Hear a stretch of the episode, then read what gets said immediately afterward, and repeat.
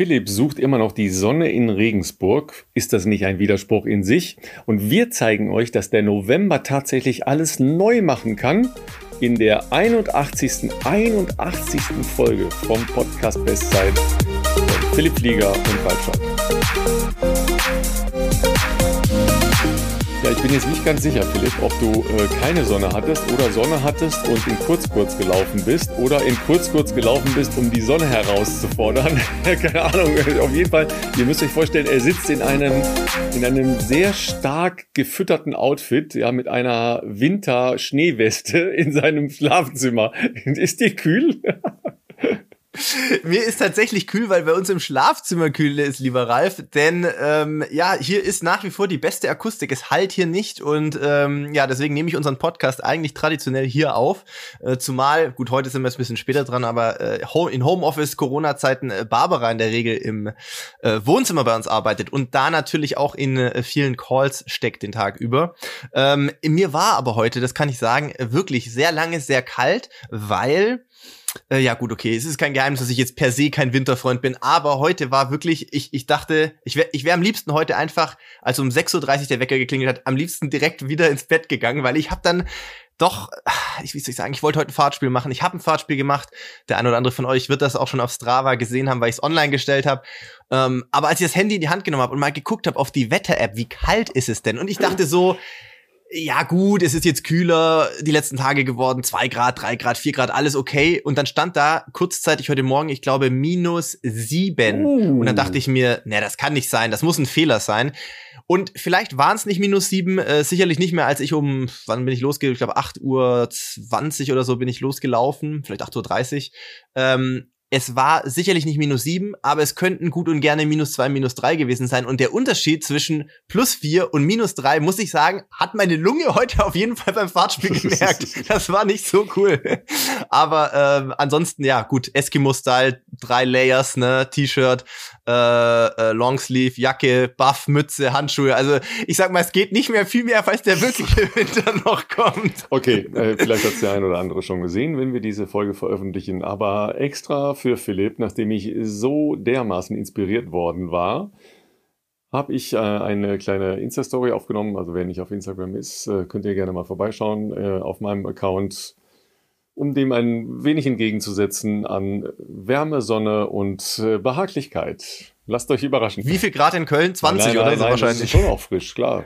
Heute Nachmittag war es irgendwie, als ich laufen war, war es so vielleicht drei, vier oder irgendwas. Ist aber ah, okay. sehr schön ja, klar und Nachmittag auch äh, es kam halt so ein Hauch Sonne raus und da habe ich gedacht, also wie immer, da habe ich gedacht, okay, gehst du noch mal schnell eine Runde drehen, bevor die Lampen angehen, ja, oder ich, ich Lampen wieder zugeschickt bekomme, ja, keine Ahnung. Ja. Also was, was, was ich sagen muss, was wirklich cool war, also ich meine, heute Morgen Beine bei den Temperaturen, die man noch nicht so gewohnt ist, waren auch nicht so fresh. Ähm, aber ich will nicht jammern. Wie, wie heißt so schön, äh, Desiree Linden sagt ja, ähm, die sehr bekannte amerikanische Marathonläuferin, ähm, getting in shape is hard, being in shape is awesome. Ähm, und ich bin definitiv weit entfernt davon, dass ich sagen würde, ich bin in shape. Deswegen ist das natürlich ein Prozess, wo man sich jetzt durchfuchsen muss. Ähm, zumindest mal die nächsten drei, vier Wochen. Ähm, aber was schön war, als ich zum Ende des Fahrtspiels gekommen bin, von diesem 40-Minuten-Programm, heute 20 mal eine Minute schnell, eine Minute float, wie man der Amerikaner sagt, also nicht Raben, aber halt jetzt auch schon ja, moderat einfach ein bisschen den Fuß vom Gas nehmen. Ähm, da war es zwar schon jetzt nicht mehr ganz so entspannt, die letzten fünf, aber der Nebel oder Hochnebel, wie auch immer man das hier bezeichnen möchte, in, äh, um die Donau und die Nebenärme der, der, der Flüsse, ähm, ist so ein bisschen aufgerissen. Und wenn dann die Sonne so durchkommt und gleichzeitig aber über dem Wasser noch so der Nebel hängt und in den, den Wiesen und so nebendran, das sah schon sehr geil aus. Zumal heute Morgen um die Uhrzeit, äh, außer mir jetzt auch nicht wahnsinnig viel los war, muss ich sagen. Also ich habe äh, eine nicht unähnliche Einheit gemacht, nur viel kürzer. Ähm, ich habe achtmal Minute Minute gemacht. Ähm, ja, okay. Das ist für alle, Damit für, alte, für alle alten Menschen, älteren, erfahrenen ja, Hasen nicht gleich bei auf Philips Teil einsteigen, bitte. Ja, das haben wir schon einige, ein paar äh, Trainingseinheiten, die wir hier mal erwähnt haben oder die Philipp gepostet hatte, äh, nachgeahmt, aber tatsächlich auch äh, downgegradet und das ist, glaube ich, erstmal der vernünftige Ansatz. Aber es sind ein paar schöne Sachen dabei. Da Absolut. kann man sich hin und wieder mal eine kleine Inspiration holen, die ja auch dazu führt, dass es nicht so langweilig wird. Ja, und Philipp, uns wird ja sowieso gerade nicht langweilig, ja, weil wir läuten binglingling wieder eine neue Phase für unseren Podcast ein. Yeah! Yes! Wir haben endlich mal wieder ähm, tatsächlich Interessenten, die äh, in unserem Podcast äh, Werbung treiben wollen. Und wir freuen uns natürlich darüber, denn ähm, es ist nicht so, dass wir nicht Werbeangebote bekommen. Äh, ich erinnere an ein, ein, an ein Thema im Sommer. Äh, ich sage jetzt nicht den Namen, aber ich weiß, dass Ralf und also wir haben uns das überlegt, ob wir das machen, aber wir fanden es jetzt nicht so passend für unseren Podcast. Wir wollen ja, dass wenn wir Werbung machen, dass was ist, wo A, wir von überzeugt sind, wo wir dahinter stehen und was im besten Falle natürlich für euch auch äh, cool sein kann. Insofern kommt jetzt gleich erstmal eine kleine Werbepause. So, Philipp, AG1, die 1. Ja, was sollten wir sonst nehmen als die 1? Ja, ich kenne das schon ein bisschen länger, weil weit gereiste Menschen, du weißt, ja, USA und so weiter. Ja, was erwartet denn uns und äh, euch halt auch mit äh, AG1?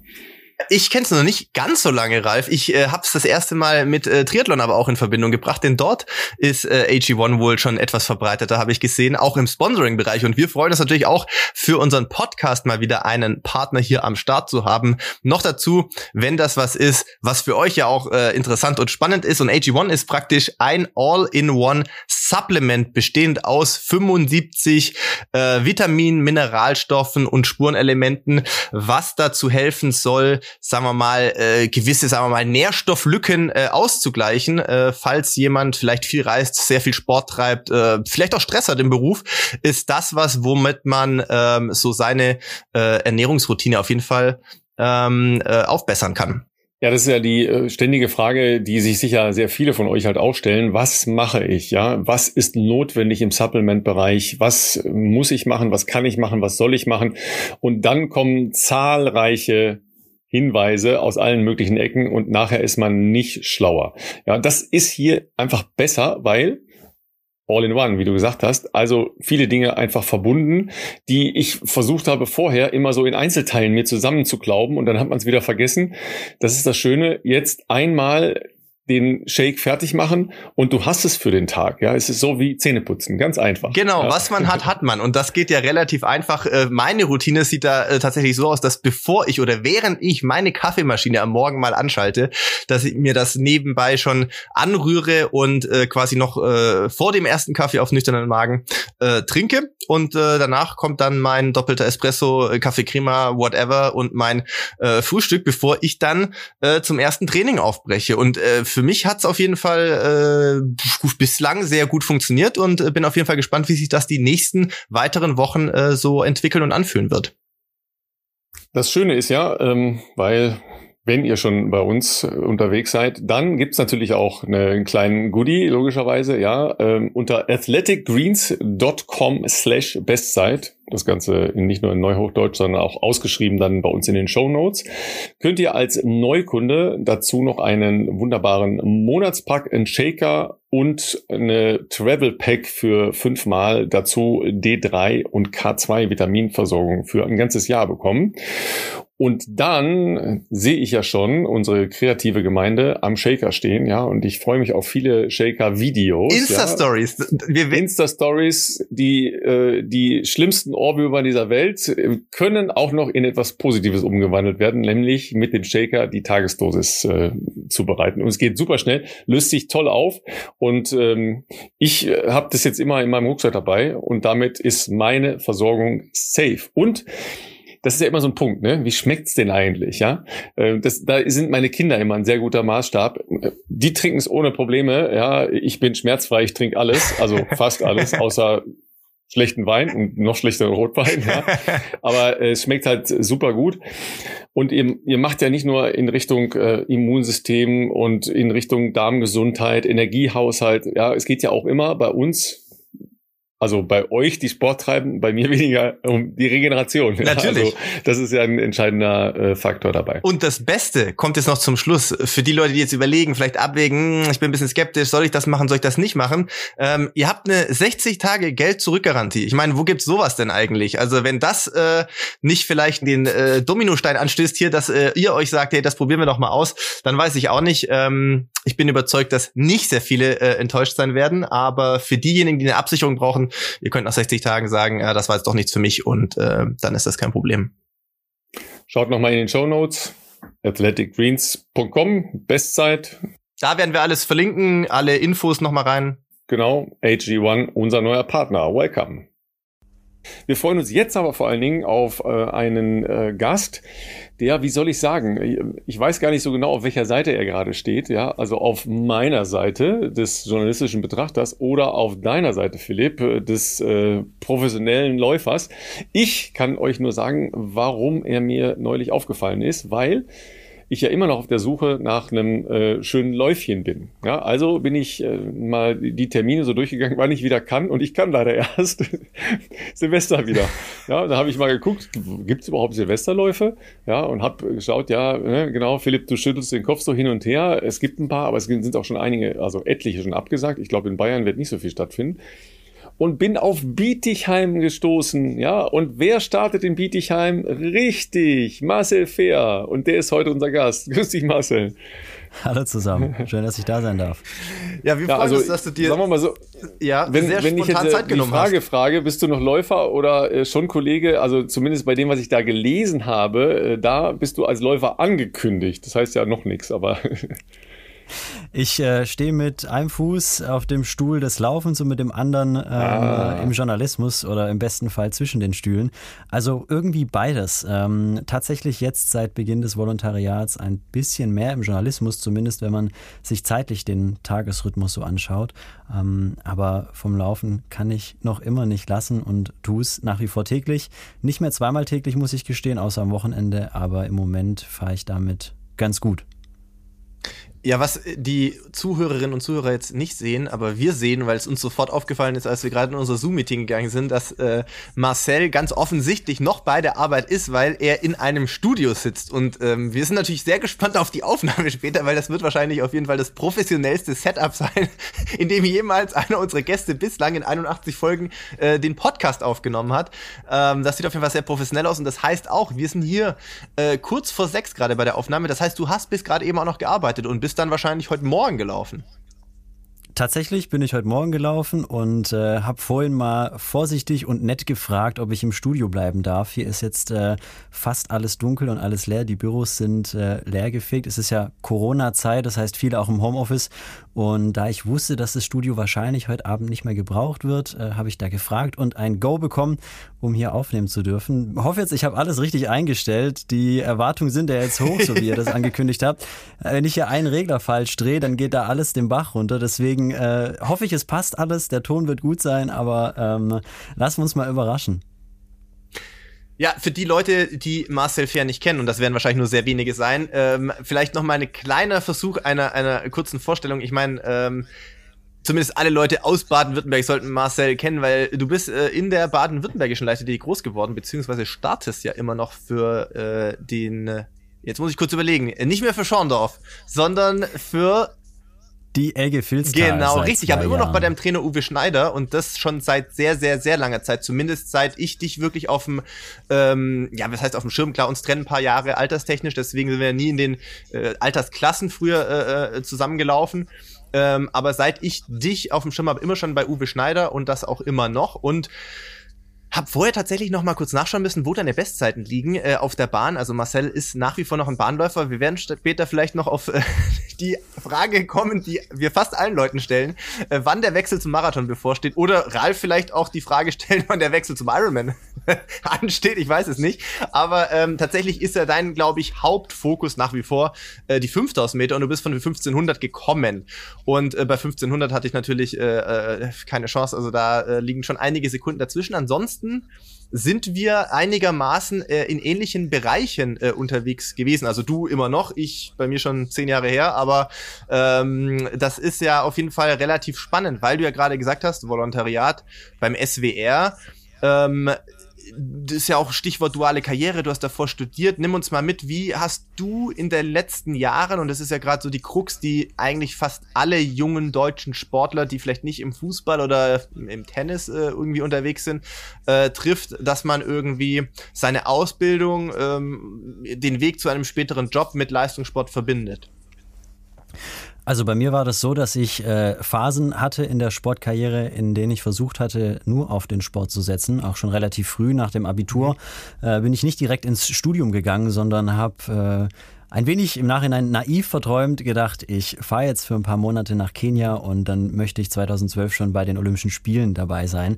Ähm, das war so ein bisschen der Jugend geschuldet, auch so ein bisschen einem ja, relativ unkomplizierten und steilen Aufstieg so im U18er, U20er Bereich geschuldet, dass ich da gedacht habe, ja klar, wenn ich die Sprünge so weitermache, dann haut das auf jeden Fall hin und habe dann erstmal tatsächlich äh, ein paar Jahre lang lernen müssen, dass ich relativ verletzungsanfällig bin und mehr Input nicht automatisch zu besseren Ergebnissen führt. Nicht, weil ich das Training nicht gut im Wettkampf umsetzen kann, sondern weil mein Körper mir da einfach immer wieder Striche durch die Rechnung gemacht hat. Und so kam auch sehr früh die Entscheidung, okay, nur Sport ist einfach für mich zumindest viel zu riskant. Gleichzeitig habe ich auch gemerkt, dass es mir immer Spaß gemacht hat, nebenher auch mich mit anderen Dingen zu beschäftigen, so dass ich dann nach dem Versuch Versuch, mit Kenia schon total früh nur Leistungssport zu machen, ähm, in ein Studium gestartet bin, Wirtschaftswissenschaften studiert habe und den Sport und die duale Karriere quasi immer parallel jongliert habe. Allerdings muss man auch fairerweise dazu sagen, bis zum letzten Jahr immer mit der Priorität Sport. Das heißt, Studium und die Dinge nebenher äh, waren immer zweitrangig. Ich habe das alles gemacht, aber im Zweifelsfall für den Sport und für den Wettkampf und nicht fürs Studium oder die Präsenzveranstaltung. Und das hat sich jetzt äh, ja, relativ frisch vor eineinhalb Monaten verändert habe eine Zusage bekommen für ein Volontariat beim SWR. Das war so in den letzten eineinhalb Jahren ein Traum, auf, auf den ich hingearbeitet habe und einer, der jetzt äh, angesichts äh, der Bewerberzahlen auch gar nicht so selbstverständlich war. Und äh, ja, jetzt steht das Volontariat im Fokus und der Sport ist eher ein bisschen zweitrangig, was nicht heißt, dass ich da noch Ziele habe, aber was schon auch heißt, dass es zumindest im Alltag jetzt ein bisschen ja, anders läuft als bisher. Für mich auch neu und gleichzeitig aber auch spannend. Das heißt, du kannst ab sofort ausschlafen, bis abends früh zu Hause, äh, hast sonst nicht viel zu tun. Ja, also du kannst mir eine Menge über den Sport erzählen, da kenne ich mich vielleicht nicht so aus, aber im Redaktionsleben, da kenne ich mich aus. morgen,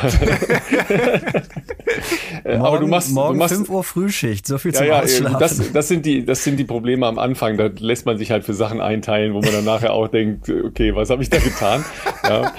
Äh, also tatsächlich ist es ja so, du machst ja jetzt nicht ein äh, Sport-Only-Volontariat, das gibt es, glaube ich, auch gar nicht bei öffentlich-rechtlichen Anstalten, sondern das ist ja ein, äh, ein komplett ähm, auf alle Bereiche äh, hin äh, orientiertes Volontariat. Das ist eine sehr edle Ausbildung, ja, auch bei den äh, lieben Kolleginnen und Kollegen vom äh, SWR natürlich weil da würde ich halt auch sagen, da gibt es nur wenige Organisationen in Deutschland, die ein breiteres Spektrum anbieten, weil man hat ja eben Fernsehen, man hat Hörfunk, sehr stark natürlich auch eine Online-Fokussierung.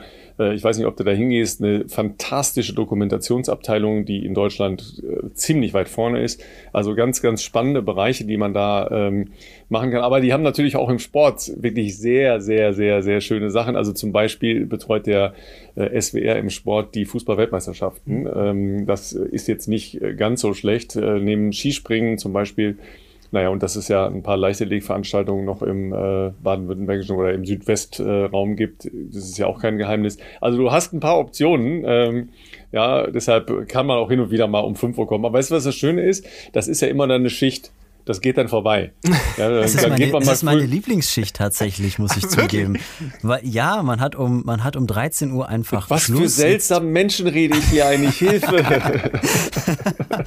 ja, es ist im Winter ja so, dass es äh, um 16 Uhr schon gefühlt stockduster ist und ich muss, ich muss wirklich zugeben, das frühe Aufstehen macht mir wenig aus, wenn ich, wenn ich nicht so weite Wege habe. Ich habe jetzt äh, gerade eine Station hier in Heilbronn, zum Glück eine Wohnung fast direkt neben dem Studio gefunden. Mhm. Und wenn ich jetzt die Frühschicht habe, stehe ich quasi zehn Minuten äh, vor äh, 5.30 Uhr auf, äh, bin dann um 5.30 Uhr pünktlich hier und ähm, habe um 13 Uhr Feierabend und kann im Hellen noch laufen gehen. Und ich finde, das ist im Winter was Schönes, wenn man die wenigen Sonnenstrahlen noch mitnehmen kann und äh, nicht nur im Dunkeln unterwegs ist. is Ähm, deshalb macht mir die wenig aus. Klar, man ist abends früher müde, aber ich bin tatsächlich schon immer ein Frühaufsteher gewesen und äh, ja, während alle anderen sagen, oh, Frühschicht, sage ich, bitte gib mir die Frühschicht. Dazu eine kurze Frage. Äh, interessant, ich kenne mich natürlich jetzt gar nicht so extrem gut aus, also in Baden-Württemberg logischerweise schon, weil wir beide schwäbische Wurzeln haben.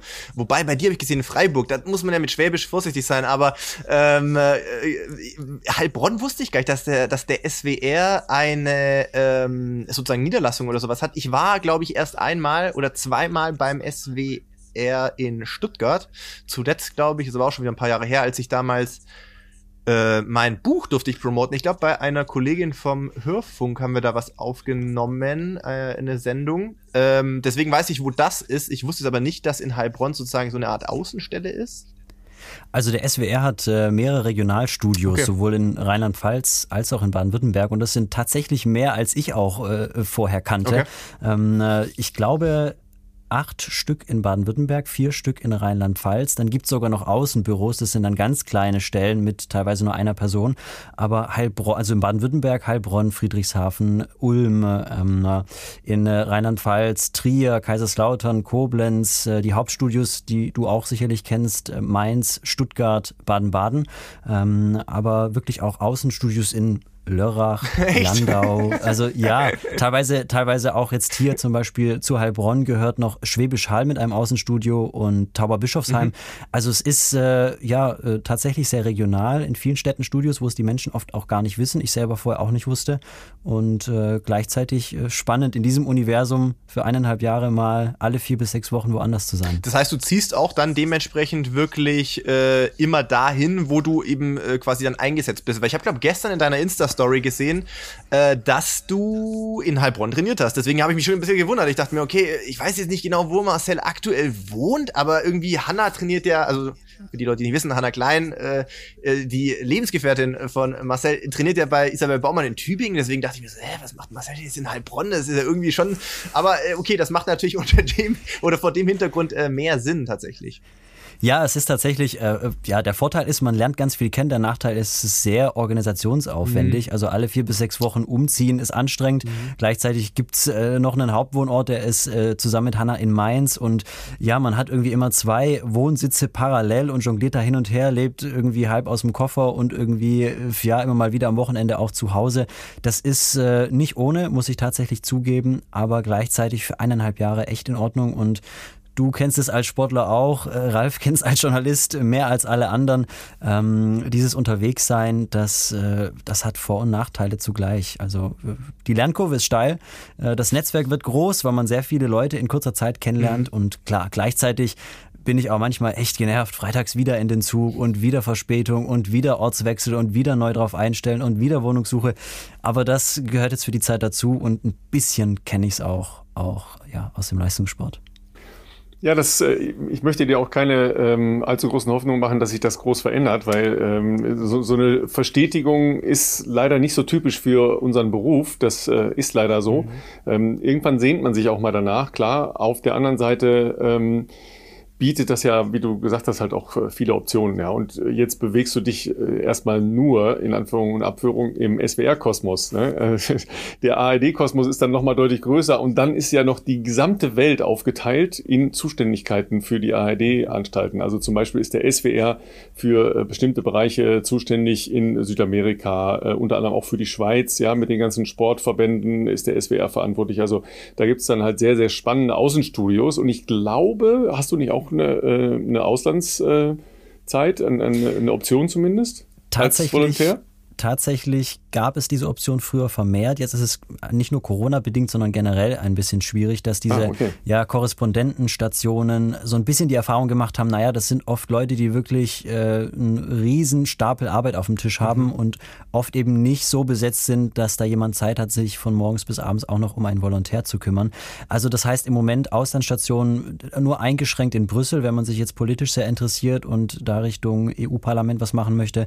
Aber tendenziell wird es in Deutschland bleiben. Was es aber gibt, ähm, sind externe Stationen. Das heißt, ich habe die Möglichkeit, auch mal ins Hauptstadtstudio nach Berlin zu gehen oder bei einer anderen Rundfunkanstalt, egal ob jetzt privat oder eine andere öffentlich-rechtliche Anstalt, äh, auch dort darf ich eine Station machen, was auch sicherlich nicht selbstverständlich ist, weil es ist dann außerhalb des SWR-Kosmos. Man wird als Volontär ja äh, mehr oder weniger auch bezahlt, dann in einer anderen Fremdenstation äh, mitarbeiten zu dürfen. Das ist äh, eine tolle Sache, um auch zumindest mal Einblicke anderweitig zu bekommen. Und ähm, welche Station es dann wird, das muss man natürlich auch immer ein bisschen abklopfen, wer dann auch Zeit und Lust auf einen Volontär hat. Aber ja, man, man kann sich schon echt, echt gut ausprobieren. Also spätestens, äh, wenn du mal ähm, erfährst, wie tief dann die Sportwelt halt noch ver, verwurzelt ist und verankert ist im, in der ARD, weil wir uns halt im Gegensatz zu vielen anderen Bereichen, also in der Kultur, Politik und so weiter, sind diese Netzwerke nicht so stark. Im Sport ist das ein bisschen anders, weil wir uns halt immer wieder zu den großen Teams treffen, ja, also zu Olympiateams, zu WM, EM-Teams und so weiter. Und deshalb ist da eine sehr hohe Vernetzung in der Gesamt-ARD über den Sport. Ja, das ist so ähnlich wie in eurem äh, Sportlerkosmos auch. Ihr kennt halt sehr, sehr viele Läufer, auch international sehr viele Läufer. Erstaunlicherweise nicht sehr viele Menschen aus anderen Sportarten. Ja, das haben wir ja schon hin und wieder mal besprochen, ne, weil das dann doch so eigene Lebenswelten sind. Aber das ist ungefähr vergleichbar. Und das äh, öffnet halt dann nochmal wirklich Zugänge ähm, in alle Stationen der ARD in, in Deutschland. Ja, und das ist ja die Stärke, diese Regionalisierung, also auch die kleine Regionalisierung. Ja, äh, Philipp, du hast dich gewundert, aber das ist beim BR auch so. Da gibt's auch überall nochmal subregionale Studios und äh, teilweise eben Einzelmenschen, die dann wieder Subregionen ähm, abdecken. Und Marcel, du hast, du hast eine Stadt vergessen und da solltest du vorsichtig sein. Du hast Karlsruhe nicht genannt. Ja, ich mach das mal für dich dir an der Stelle, weil du, du kennst ja diese Land landsmannschaftlichen äh, Befindlichkeiten, die gerade auch gegenüber dem SWR ausgeprägt sind. ich ich habe ich hab viele nicht genannt tatsächlich. Also es gibt Mannheim, es gibt Ludwigshafen, es gibt Tübingen, Tübingen danke, sogar danke, dass du, danke, dass du noch das Studio. noch machst. Das ist in deinem Guten. ich, ich, ich, wollte jetzt nur nicht äh, alle 20, 25 aufzählen, aber ja, aber Karlsruhe hat ja logischerweise auch hat ja logischerweise auch mit dem äh, mit dem Meeting ja äh, auch diese diese Winterbindung ja ähm, und äh, da sind ja äh, wichtige Spielstätten auch für unseren Sport, ja, die ähm, es auch wert sind, dass sie erhalten bleiben und, und immer wieder auch vorkommen, auch vorkommen müssen, ja, weil sonst äh, fehlt irgendwann die Basis wirtschaftlich. Das ist leider so. Ne? Ja, du Marcel, ich wollte dich nicht unterbrechen. Ich wollte, ich wollte noch ergänzen, dass ich tatsächlich auch vor dem Volontariat schon beim SWR gearbeitet habe, als Aushilfe und auch eine Hospitanz dort gemacht habe. Und da komme ich tatsächlich auch aus der Sportredaktion, ähm, war bei Harald Dietz in der Abteilung, sowohl in Stuttgart als auch in Mainz und habe zumindest dann die Sportredaktion schon ganz gut kennenlernen dürfen. Auch dann an den Wochenende, an den Wochenenden als klassischer Matzer eingesprungen, wenn Not am Mann war. Also ähm, ja, die, die, die Sportredaktion habe ich gut kennengelernt und deswegen jetzt auch mal spannend, alles andere kennenzulernen. Das heißt, äh, im Moment äh, Lokalnachrichten für SWR 4 im Gebiet Heilbronn-Franken bis ja. Dezember. Ja, aber das sind natürlich auch die großen Verbreitungen. Ne? Also SWR 3 und SWR 4 sind äh, ja sehr mächtige Wellen in, im äh, SWR-Gebiet, ja, die, wo du sehr viele Menschen erreichst. Ja, das ist äh, ne, ne, das ist die klassische Grundversorgung. Ja, weil äh, auch bei der Diskussion über Gebühren, ich, will, ich möchte jetzt hier keine medienpolitische Diskussion. Wir werden sehr viele Hörermails bekommen. Ich sehe es jetzt schon kommen. Das macht ja nichts. Das macht ja nichts. Ja, aber da wird halt immer ähm, nur auf ARD und ZDF, also auf die Fernsehprogramme geschaut. Ja. ja. Das ist der kleinste Teil der Gesamtunternehmung. Ja, jede Radiowelle, ja, bis rein in die Subregionalisierung, ja, jede äh, Meldung auf den Online-Plattformen, die sich eben auch sehr stark inzwischen subregional orientieren, ja, alles das ist das System. Die dritten Programme, äh, Arte, Phoenix, äh, Dreisat und so weiter, da gibt's eine Menge mehr an an unterschiedlichen Spielformen und auch an Dingen, die äh, jetzt nicht immer nur massenkompatibel sind, sondern die andere Dinge äh, bedienen. Ne? Nur so also geile Podcasts überlaufen, die gibt es noch nicht in unserem System. Die, da musst du noch hier bei Kommt uns äh, zu Gast sein. Ja. aber, aber ein Klassiker ist auch, das ist mir jetzt auch schon öfters begegnet, ähm, dass man auch oft gar nicht weiß, wo überall öffentlich-rechtlich dahinter steckt. Also ich habe das tatsächlich mal live so erlebt, im Auto sitzend mit, sitzend mit einem Bekannten, der dann gesagt hat, ja, die Gebühren und alles, ich höre doch gar kein SWR 4 oder SWR 1, nicht mal SWR 3 höre ich und auch im Fernsehen konsumiere ich das Zeug gar nicht aber Funk auf Instagram abonniert und das Ding, während er das gesagt hat, im Auto laufen. äh, da ist natürlich dann auch manchmal äh, ja vielen gar nicht bewusst, äh, ja, dass da öffentlich-rechtliche dahinter stecken, wo man es vielleicht auch nicht sofort vermutet. Ja, äh, aber das ist ja immer, ja, viele schreiben es nicht so gerne drauf, weil dann halt wieder dieser ganze äh, Image, Image-Rattenschwanz da, Schwanz da dranhängt. Ja, also gerade das Ding äh, Funk halt auch ganz stark, ja, hier bei uns im Westen äh, 1 Live und so weiter. Die, die die stellen das nicht so nach vorne, ja, sondern die machen das immer so, ah, das ist übrigens vom WDR, ah, der nächste Hit jetzt. also so läuft das eher. Ja, wo wir bei Laufen sind, Marcel, weil das äh, interessiert äh, mich und das interessiert sich auch äh, sehr viele Menschen aus unserer Gemeinde. Bist du jetzt besser geworden oder schlechter geworden? Ja, das, das, kann man wahrscheinlich so das, kurz noch nicht bewerten. Ach, das glaube ich das, dir nicht. Das, du hast doch auch immer die erst. Uhr an. Du hast doch auch immer die Uhr an. schauen wir mal bei Bietigheimer Silvesterlauf. Aha, Der letzte ist ja ausgefallen, aber mal gucken, was da dann bei rumkommt. Nein, also Stand jetzt verglichen mit dem Vorjahr zum Beispiel, würde ich sagen, im Moment bin ich, was die Form angeht, ein bisschen schlechter unterwegs. Liegt jetzt aber nicht nur am Volontariat, sondern dass es einfach komplett jetzt irgendwie eine Umstellung war. Ich mein Leben auch ein bisschen umstellen muss, musste, ähm, äh, viel zu planen und zu organisieren war. Und ich glaube, dass es normal ist, dass man da so ein paar Wochen erstmal braucht, um sich da rein zu grooven. Die Erkältungswelle, die euch in, äh, vor ein paar Wochen in eurem Podcast auch erwischt hat, hat mich auch erwischt. Da schlägt es einen dann nochmal eine Woche irgendwie raus. Und das kam jetzt alles zusammen die letzten Wochen, so dass ich im Moment bei den Tempoläufen lang nicht da bin, wo ich letztes Jahr war. Aber ich bin da auch jemand, der irgendwie ja, weiß, wie schnell sich es in die eine oder andere Richtung auch mal drehen kann, wenn man wieder ein paar Wochen gut durchkommt und sich so einen Rhythmus mal eingespielt hat. Und ähm, ja, bin jetzt da im Moment noch lange nicht nervös, dass ich sage, boah, jetzt irgendwie geht gar nichts mehr und so und sportlich geht es jetzt nur bergab. Aber klar, es ist auch irgendwo logisch, dass äh, wenn sich die Prioritäten verschieben, es jetzt nicht unbedingt leichter wird, Bestzeiten anzugreifen. Gleichzeitig äh, habe ich eine sehr hohe Verletzungsquote und äh, profitiere allein auch davon, mit weniger Trainingseinheiten mich auch weniger zu verletzen. Eine gewisse Konstanz könnte im besten Fall reinkommen, die vorher vielleicht nicht so da war, die dann auch wiederum Kräfte freisetzt. Also ich bin da jetzt irgendwie gar nicht so, dass ich das schon ähm, festnagel auf, jetzt kann es nur noch ein Tick langsamer werden, sondern ich lasse mich da, lass mich da einfach mal überraschen und schau, was rauskommt. Also ich, was ich ja spannend finde, ist, und das haben wir in der einen oder anderen Folge ja schon mal ein bisschen auch beleuchtet, dass das ja teilweise in Deutschland alles gar nicht so einfach ist, äh, äh, irgendwie alles zu jonglieren, auch irgendwie für sich zu bewerten, wie wichtig ist mir der Sport noch, oder man hat ja große Ziele, du mit Sicherheit ja auch, ich gehe mal davon aus, wie bei den meisten von uns ist sicherlich Olympische Spiele so dieser der ganz große Traum, den man irgendwie noch äh, möglich machen möchte. Gleichzeitig ist es ja aber so, man bewegt sich ja in diesen Zeiten, in denen man ja viel in seinem Leben unterordnet und viel für den Sport Sport auch opfert. Natürlich gibt einem das auch viel, aber ähm, man muss ja trotzdem sein Leben leben, also wenn man jung ist. Das heißt, man muss ja auch irgendwie daran arbeiten, was kommt irgendwie nach dem Sport. Und das alles irgendwie äh, unter einen Hut zu bringen, ist teilweise nicht ganz einfach, weil man da ja oft auch so ein bisschen, ja, es gibt am OSP, also an Olympiastützpunkten Laufbahnberater, aber oftmals muss man da auch sich äh, selber irgendwie sehr drum kümmern oder auch wenn man wie du, was ja, glaube ich, ein sehr großer Vorteil ist, wenn man irgendwann für sich während des Sports entdeckt, das ist was, was, was mich total neben dem Sport auch interessiert, was ich mir für später total gut vorstellen kann. Das ist übrigens auch nicht jedem vergönnt. Ähm, ich ich, ich habe da letztens erst wieder was Längeres drüber gelesen, dass es für, es war glaube ich ähm, von einer britischen Marathonläuferin, äh, Ralf dürfte die wahrscheinlich kennen, Mara Yamauchi, oder ich weiß nicht genau, wie man den Nachnamen ausspricht. Ja. Mhm, ja, ja, die hat für World mhm. Athletics so eine Art ähm, Essay geschrieben. Das habe ich irgendwie, bin ich neulich auf Twitter drüber gestolpert. Und da geht's eben, ging es genau darum, was passiert, wenn Sportler retiren. Also nicht, dass bei dir soweit ist, aber ähm, ist das dann, also also, weil meistens, das muss man ja sagen, wenn du mit deinem Sport aufhörst, was dich äh, sehr lange äh, irgendwie, du dich darüber ja auch identifiziert hast und was dein kompletter Lebensinhalt war und deine Passion und Sport ist ja mehr als ein Job für die meisten von uns, äh, weil man es irgendwie aus so einer Leidenschaft raus als Kind schon entwickelt hat ist das total schwer, als junger Mensch eigentlich einen Teil seines Lebens in Anführungszeichen beerdigen zu müssen, weil das geht halt nicht unendlich weiter. Und die sind gesegnet, die währenddessen eigentlich schon irgendwas entdecken, was sie später oder in so einem Übergang idealerweise ähm, äh, genauso erfüllt wie der Sport, weil viele sind halt auch dann, ja, da ging es halt auch um Mental Issues und sowas, irgendwie halt so ein bisschen verloren. Äh, irgendwie, du, du, du bist nicht mehr der,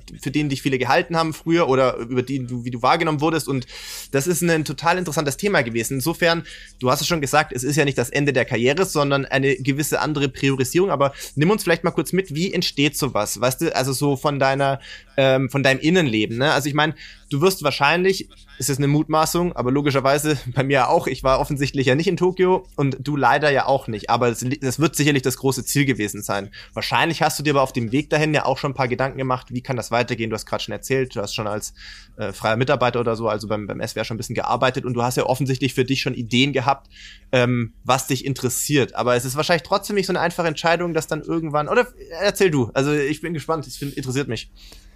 Ja, also äh, tatsächlich kommen da mehrere Dinge einfach äh, zusammen. Ähm, letztlich war ja ursprünglich mal das Olympiajahr 2020 und nicht 2021. Stimmt. Das heißt, auch meine Pläne gingen ursprünglich mal zumindest sportlich mit der Prio 1 auf 2020.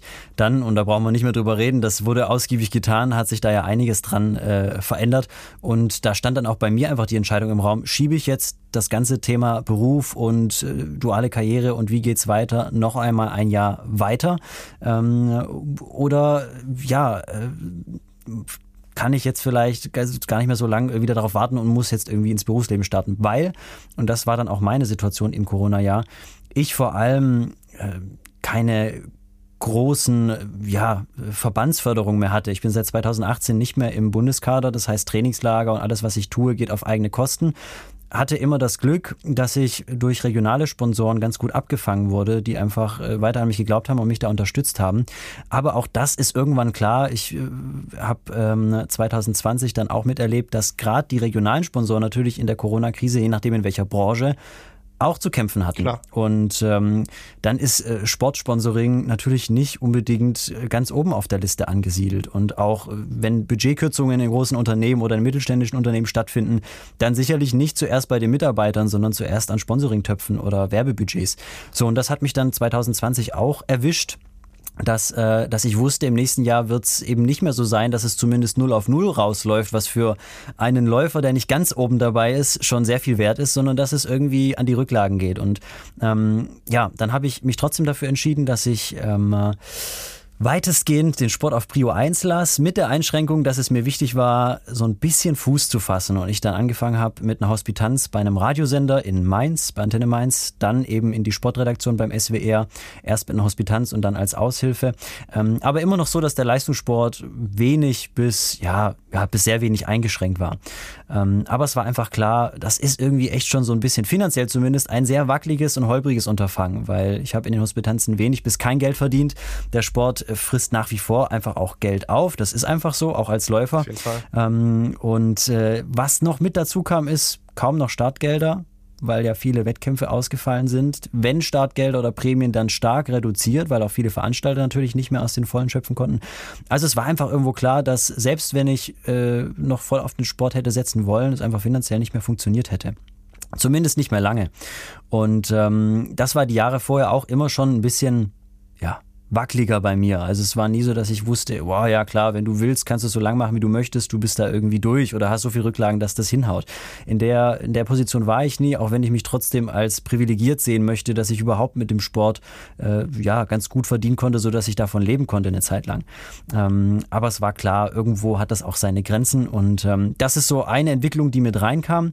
Ähm, und die andere ist natürlich auch die, dass ich, ähm, wenn ich jetzt auflisten würde, was ich an Verletzungen durchgemacht habe, sehr oft vor der Frage stand, macht das körperlich überhaupt noch Sinn? Ja. Also ich hatte ein paar Mal wirklich sehr oft heftige und lange Verletzungen und mich immer wieder gefragt, naja, du machst jetzt keine 200 Kilometer die Woche, du bist kein Marathonläufer, deine Umfänge sind eigentlich verglichen mit anderen überschaubar. Manche würden mich auslachen, wenn ich mein Trainingstagebuch vorlege, ähm, weil wir stark auch immer reduzieren mussten, dass ich, dass ich die Belastung einfach verkrafte. Und irgendwo gibt es eine Grenze. Also man kann viel mit Qualität machen, man kann auch viel, sage ich mal, mit Alternativtraining machen. Mhm. Aber es gibt irgendwo eine Grenze. Und bei mir merke ich das sogar schon auf den 5000 Metern. Ich bin ein sehr guter 3000 Meter Läufer, der es leider noch nicht richtig geschafft hat, die Zeit, die auf 3000 Meter läuft, auf die 5000 Meter umzumünzen. Also in, in, in meiner Rechnung und auch so, was so die Trainingswerte angeht, mit ein bisschen mehr Kilometern und ein bisschen mehr Verletzungsverträglichkeit, glaube ich, wären die 1330 ganz sicher nicht das Ende der Fahnenstange gewesen gewesen. Ähm, war auch im letzten Jahr sehr optimistisch, dass ich Richtung 1320 kommen kann. Bin in der Halle 748 auf 3000 Meter gelaufen. Da habe ich mir gedacht, da hast du 12 Sekunden Puffer als Durchgangszeit. Das ist irgendwo greifbar. Ja, und dann klassisches Thema Verletzung kurz vor den deutschen Meisterschaften, eineinhalb Monate Ausfall und dann aus dem Nichts halt irgendwie noch versucht, da ein paar Rennen zu machen. Aber es war, war dann zum Scheitern verurteilt. Und das hatte ich sehr oft in meiner Karriere lange wehmütig mit einem Motto von, was könnte eigentlich sein, wenn ich mich mal nicht verletze und durchkomme.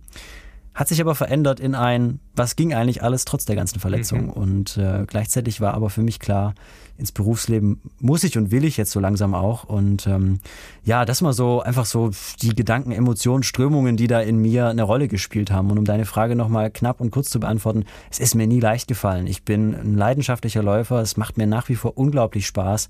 Und ähm, es wäre gelogen, wenn ich sage, dass ich nicht manchmal auch wehmütig bei Tempoläufen denke, ach, wenn der jetzt heute Morgen vielleicht noch eine zweite Einheit gemacht hättest und so, dann wäre vielleicht noch mal ein bisschen mehr Input da und so. Das, das ist aber etwas, mit dem ich äh, mittlerweile leben kann und muss und äh, auch dankbar bin, dass ich äh, im Journalismus jetzt nach Wirtschaftsstudium doch etwas überraschend etwas gefunden habe, wo ich wieder, wieder so eine Leidenschaft spüre. Also ich habe das ähm, bei Praktika und Hospitanzen in Wirtschaftsunternehmen nicht so mhm. gespürt. Fachlich im Studium schon, hat mich das gepackt und gereizt, aber es war nie so, dass ich im Alltag dann gesagt habe, boah ja, das ist es so, habe da auch ein paar Sachen ausprobiert. Ähm, Im Journalismus war es so, obwohl es viele Gründe gegen den Journalismus gibt, es hat mir immer Spaß gemacht bei allem, was ich bisher gemacht habe und probiert habe. Und ich glaube, im Berufsleben ist das wirklich etwas, das nicht selbstverständlich ist. Und wenn ich das mitnehmen kann und das so bleibt, dann ja, kann das, kann das auf jeden Fall ein sehr guter Ausgleich und was sehr Gutes und Tolles Neues für mich bedeuten. Also da sind jetzt so viele Ansätze. Äh, ich fange mal an mit äh, schön, dass du äh, die Leidenschaft noch hast und dann ja irgendwo hin transportierst. Ja, das ist, glaube ich, ein Punkt. Wenn man so leidenschaftlich Leistungssport, also einer, einer wirklichen Herzensangelegenheit nachgegangen ist, und das äh, ist in diesem äh, Essay von der Mara halt ja auch beschrieben, dann ist es irrsinnig schwer, etwas zu finden, das man mit der ähnlichen Leidenschaft verfolgt, ja. Und das sind diese Brechungen, die man dann äh, nach so einer ja auch sehr langen, sehr prägenden Phase in einem sehr prägenden Teil des Persönlichkeitswerdens ja eben auch hat, ja.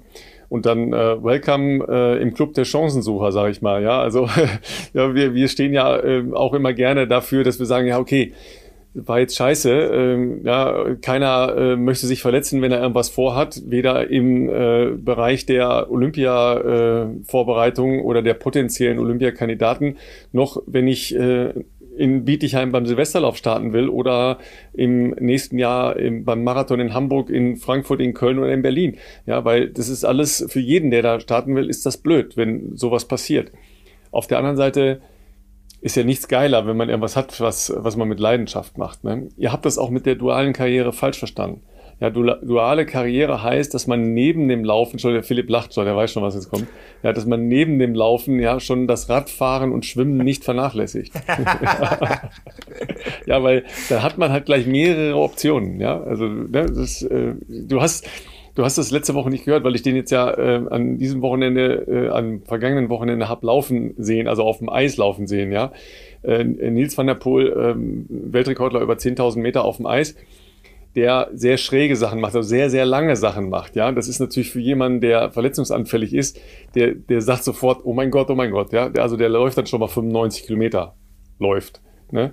Ähm, oder fährt halt äh, 12 oder 14 Stunden Fahrrad, ja, also solche Sachen. Ja, kannst du dir ungefähr vorstellen, was er für eine Grundlagenausdauer hat, der, der Kollege, ja, der hat halt am Wochenende über 10.000 Meter die Weltklasse distanziert. Ja, der hat den 25 Sekunden gegeben, das ist fast eine ganze Runde.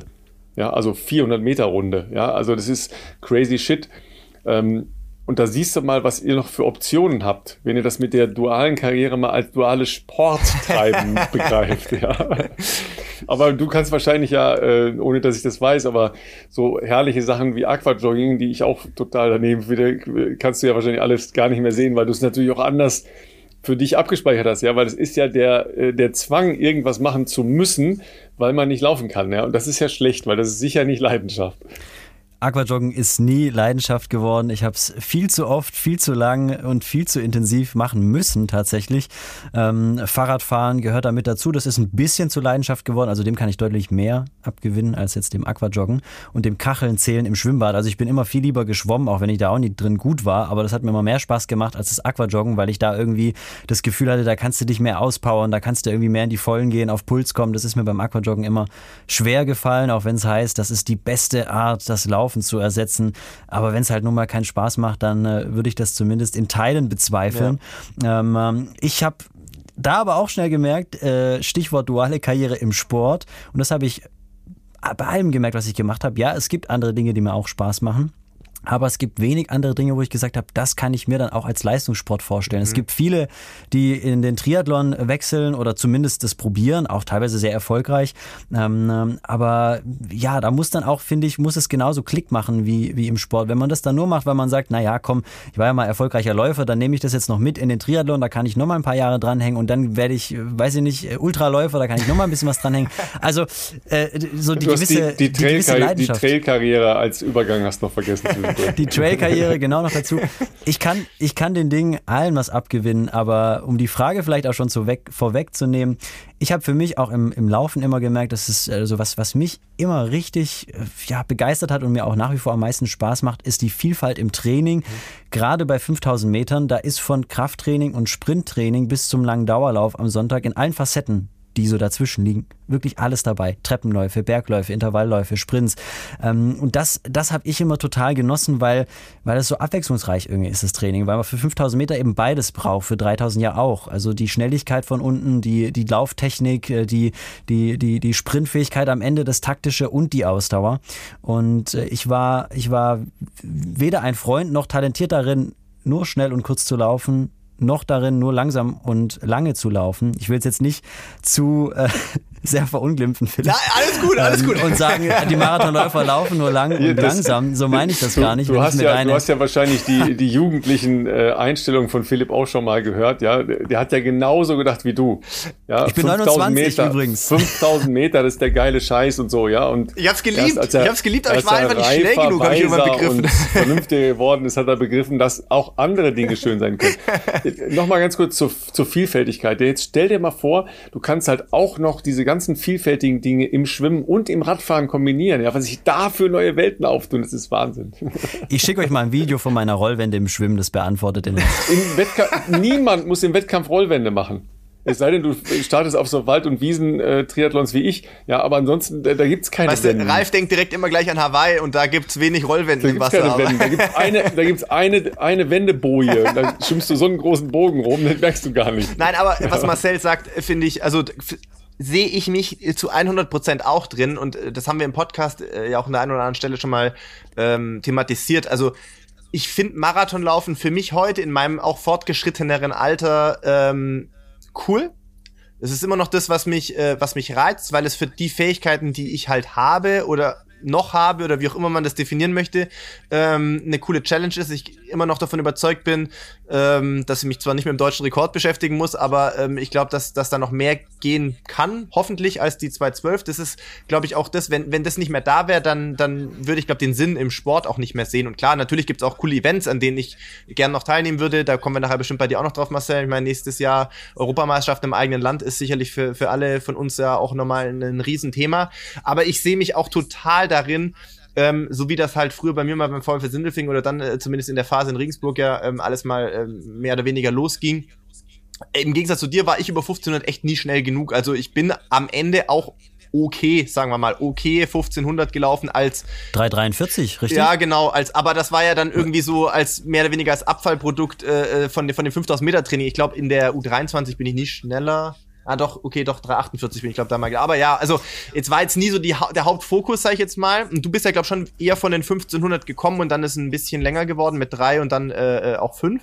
Aber ich, ich gebe dir voll recht, weil 5000 war für mich lange Zeit einfach so die perfekte Strecke, auch in Form, und das ist ja nicht zu vernachlässigen, von Spaß. Also Spaß vor allem, was das Training drumrum anbelangt. Ne? Also es ist extrem vielseitig. Du hast natürlich in der Vorbereitung, äh, sowas bei mir zumindest früher oft, natürlich auch im, im Frühjahr eine Cross-Saison gemacht. Ähm, vielleicht auch eine Cross-EM im, im Dezember noch, ähm, wo, wo halt der Fokus dann natürlich sicherlich mehr äh, im, im hügeligen Gelände lag, Bergsprints etc.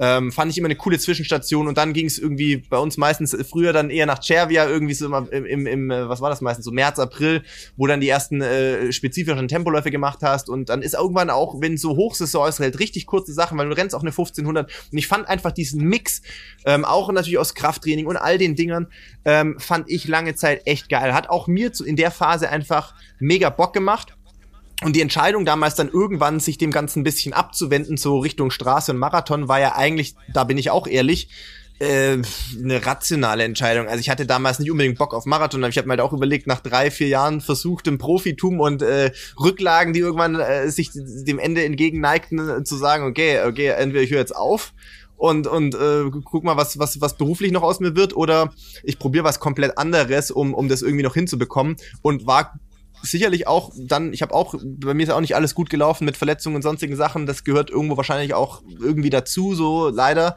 Ähm, und ist sicherlich auch eine Charakterschule, aber ich habe dann zur richtigen Zeit vielleicht auch einfach ein bisschen Glück gehabt, äh, dass das damals funktioniert hat. Ich habe dann schon gelernt, für mich dieses Thema Straßen auf Marathon, ohne dass ich das jetzt hier äh, glorifizieren will und dass das jeder machen muss, aber für mich persönlich irgendwie einen Reiz dann entdecken können und, und festgestellt, okay, mit 34 brauche ich glaube ich nicht mehr gibt's auch Ausnahmen, aber brauche ich mich, glaube ich, nicht mehr für 1500 an eine Bahn stellen. Da wird, wird nicht viel zu erben sein. Ähm, so, so, aber ja, es geht halt darum, glaube ich, primär Sport für sich zu machen, egal in welchem Leistungsbereich, ähm, was dir Spaß macht. Also ich glaube, nur nach rationalen Entscheidungen und nur weil man irgendwie, weiß ich nicht, da irgendwelche Ziele mit verbindet, das ist, glaube ich, nicht das, was einen erfüllt. Also es muss, glaube ich, schon auch letztlich damit äh, zu tun haben, ähm, ja, dass man da halt Freude dran hat, äh, auch im, im täglichen Training. Und äh, wenn, wenn du zum Beispiel auch sagst, also jetzt mal die vielleicht Verletzungsanfälligkeit äh, außen vor gelassen, ähm, du siehst es jetzt nicht 200 Kilometer zu schruppen, weil es halt sehr eintönig ist, dann, dann, dann ist das auch was, was glaube ich, ein Trainer, da gibt es nämlich auch Trainer, die manche respektieren sowas, manche versuchen dann Athleten immer zu überzeugen, ähm, was dann auch wichtig ist. Also dass ein Athlet, äh, anders gesagt ein Trainer, glaube ich, auch sieht und versteht, was, was so einem Athleten ähm, ausmacht oder Spaß macht. Ähm, da denke ich mal, bist du wahrscheinlich bei Uwe ja auch an einer guten äh, Adresse, sonst würdet ihr nicht so lange äh, schon auch zusammen arbeiten, nehme ich mal an. Ich erschrecke manchmal selber. Ich äh, kann mittlerweile sagen, dass ich über die Hälfte meines Lebens quasi äh, bei Uwe trainiert habe. 2005 habe ich ihn kennengelernt. Seitdem ist er mein Trainer und ja, sicherlich nichts, was was äh, selbstverständlich ist oder im, im Sport auch ähm, so häufig vorkommt, dass man quasi im Prinzip seine ganze Karriere lang beim selben Trainer bleibt. Ja. Ähm, zumal sich ja logischerweise irgendwann auch Standortfragen stellen. Richtung Studium äh, zieht es viele dann woanders hin und dann wechselt man oft auch den Verein oder probiert mal was anderes aus. Ähm, ähm, ja, aber es war, es war bei mir einfach so ein Prozess mit ihm, dass äh, auch mit den ganzen Verletzungen wir beide irgendwie viel dazugelernt haben, dass es eben nicht so war, dass er mit Schema F gekommen ist und das bis heute dasselbe ist, sondern dass so ja dynamisch irgendwo war, wir uns da beide weiterentwickelt haben, so dass ich nie äh, den Drang verspürt habe, da was gänzlich Neues zu probieren und er immer wieder irgendwie auch neue Sachen äh, mitgebracht und ausprobiert hat, so dass es spielerisch irgendwie immer schön war und ähm, ich da, ja, wie gesagt, äh, mich immer sehr gut aufgehoben gefühlt habe und es auch nach wie vor tue. Ähm, und gleichzeitig, ja, du, du, du triffst es eigentlich ganz gut auf den Punkt. Es kommen beide Sachen, glaube ich, zusammen. Pragmatismus ist die eine Sache. Wenn ich ganz viel Leidenschaft mitbringe und laufen will, aber keinen Cent damit verdiene und einfach 30 bin, okay, dann äh, ist es irgendwann schwierig. Ja. ja. Wenn ich ganz viel ähm, äh, Pragmatismus reinlege und sage, ich verdiene unglaublich viel Geld damit und wenn ich jetzt aufhöre und einen anderen Job mache oder so, verdiene ich nur die Hälfte, aber du gar keinen Bock darauf hast, ist auch nicht so das Wahre. Also irgendwo müssen beide Komponenten in einer gewissen Balance zumindest äh, zueinander stehen und ähm, ja, bei, bei mir ist es eben so, die Leidenschaft ist ungebrochen groß, aber es kommt äh, un, ja, ein Pragmatismus auch mit rein mhm. ähm, und es kommt jetzt dazu, dass ich zumindest äh, eine weitere Leidenschaft entdeckt habe, die befeuert und beflügelt natürlich gleichzeitig. Ähm, ich äh, ja, war unglaublich traurig, als ich für mich zumindest gewusst habe und klar war, dass ich es nicht zu den Spielen schaffen werde. Nach fünf, sechs Wochen Trainingsausfall bin ich dann bei der DM gestartet, mehr schlecht als recht ähm, und wusste, egal was die nächsten drei Wochen passiert, 13,20 wird es nicht. Mhm. Es ist dann in Luzern nochmal eine 13,39 geworden, aber äh, mir war das da schon bewusst und ähm, das, das hat genagt und gleichzeitig, als die Zusage für das Volontariat kam, ähm, war, war das irgendwie so ein bisschen, ich würde nicht sagen aufgewogen, das wäre übertrieben, aber es war irgendwie so, ja, guck mal, da wo eine Tür zugeht, geht eine andere auf. Das hat mich total beflügelt und befeuert. Es war, äh, ja, eine spannende Auswahl. 650 Leute haben sich um 20 Plätze gekloppt, also es war wirklich begehrt in diesem Jahr. Und ähm, irgendwie hat mir das, ja, dann auch gezeigt, so verkehrt ist es nicht, was du jetzt planst. Und ähm, ja, bin da, bin da mit mir im Reinen. Auch wenn diese Wunde irgendwo immer bleiben wird. Also äh, ob ich mit Vollzeitberuf an den Spielen 2024 Ey, teilnehme, Marcel, auch da bin ich, bin ich realistisch, ja, never say never, aber auch da bin ich realistisch ähm, äh, eher unwahrscheinlich, zumal die Zeiten und das Weltniveau äh, eher nach oben geht und nicht nach ja. unten. Und ähm, gleichzeitig, ja, es war dieses Jahr auch nochmal so ein kleiner Versuch da. Also die Hallen-Europameisterschaften äh, waren für mich so ein so ein richtiges Aufblitzen auch nochmal. Da bin ich im Finale mit dabei gewesen, bin die Bestzeit gelaufen mit 7,48. Was in der Halle ähm, richtig stark ist, muss man mal sagen. Also nicht, dass es draußen schlecht wäre, aber in der Halle ist das schon echt ein Wort, ey. Ja, bin äh, im Prinzip äh, nur 50 Meter hinter Hendrik Ingebrigtsen ins Ziel gelaufen. Auch das ist, glaube ich, gar nicht, gar nicht so verkehrt. Meistens da, da wird, man, noch ganz wird andere. von dem überrundet. Ja, da sind noch ganz andere. genau. ähm, dann war mal so ein, ja, war so ein kurzes Aufblitzen irgendwie da. Dann habe ich mal vorsichtig beim DLV gepiekt mhm. und gesagt, hey Leute, wie sieht's denn aus? Also Olympia ist ja jetzt nicht so unrealistisch. Kann man irgendwas machen mit Trainingslager oder so? Ihr habt auch schon unterjährig mal Leute in den Kader genommen, die auch in Anführungszeichen nur 57 gelaufen sind. Äh, ich habe so einen Namen im Hinterkopf. ja. ja, ähm, äh, ich will gar kein Name nein, nein, machen. Nein, Mir ging es einfach nur, es war, es war, es war einfach so ein, so ein, komm, einfach mal probieren. Klar. Warum nicht? Ähm, ja, die Antwort und die Aussage war relativ eindeutig und ähm, auch jetzt gegen Ende des Jahres hat sich da wenig getan und äh, nicht mal mehr im Landeskader bin ich geführt. Also auch da äh, selbst selbst äh, mit einer 1350 würde ich laut offiziellen 1315 würde ich mit offiziellen Kriterien in keinen Kader mehr kommen, weil zu alt, weil eben abgeschrieben und auch da ja Pragmatismus. Also äh, es müsste sehr viel passieren, um vom Sport jetzt irgendwie noch leben zu können. Sehr viele regionale Sponsoren, die jetzt in der Corona-Pandemie auch raus sind, so wiederkommen. Und das ist alles, ja, es wäre, glaube ich, ein bisschen ähm, ja, schwierig, dann erst in fünf Jahren in dieses Berufsleben einzusteigen. Wobei man zumindest ja fairerweise sagen muss, ich glaube, Wolf-Dieter Poschmann hat erst mit 34 angefangen, ähm, äh, in war, diese Sparte ja. einzusteigen, aber es war eine andere Phase. War, eine eine andere, war, war, schon eine andere Zeit. Also man, kann ja, man kann ja nie Dinge äh, eins zu eins miteinander vergleichen. Aber äh, ich will jetzt gar nicht sagen, ja, nee, geht nicht, äh, weil es gibt natürlich immer wieder Quereinsteiger, die ganz woanders herkommen und ähm, dann einen kurzen Weg machen und keine Ausbildung machen, so wie du das jetzt machst. Deshalb, ähm, Journalismus ist ja ein nicht geschützter ähm, Ausbildungsbereich. Also da, du kannst dich zwar Journalist nennen, aber es gibt keinen geschützten Ausbildungsberuf. Mhm. Das heißt, äh, es gibt sehr viele Wege rein, es gibt eine Menge Wege raus, es gibt äh, extrem viele unterschiedliche Spielformen, die ja da möglich sind ähm, im, im Journalismus und natürlich auch in der Medienarbeit das äh, hat ja so viele unterschiedliche Facetten, ja, von Redakteur, der im Hintergrund halt die Fäden zusammenhält, über Leute, die, die machen, also die Beiträge machen, die schreiben, die reportieren etc. pp bis hin zu Menschen, die Regie machen oder die, äh, keine Ahnung, Strategien entwickeln und und und. Also es sind sehr, sehr vielfältige Arbeitsbereiche das ist so ähnlich wie ich bin Läufer. Ja, das kann halt eben auch alles äh, von 200 Meter bis Marathon bedeuten. So ist das im, äh, im Medienbereich auch. Also da da ist man sicher jetzt nicht mehr der Jüngste mit 29, ja, aber du bist auch nicht der Älteste, der da reinkommt. Das ist schon mal klar. Ja. Eben besagt da übrigens auch mit ein Grund, dass ich mich das überhaupt getraut habe. Vor ziemlich genau ja, einem Jahr und wenigen Monaten hatte ich mit äh, Wolf-Dieter Poschmann gesprochen,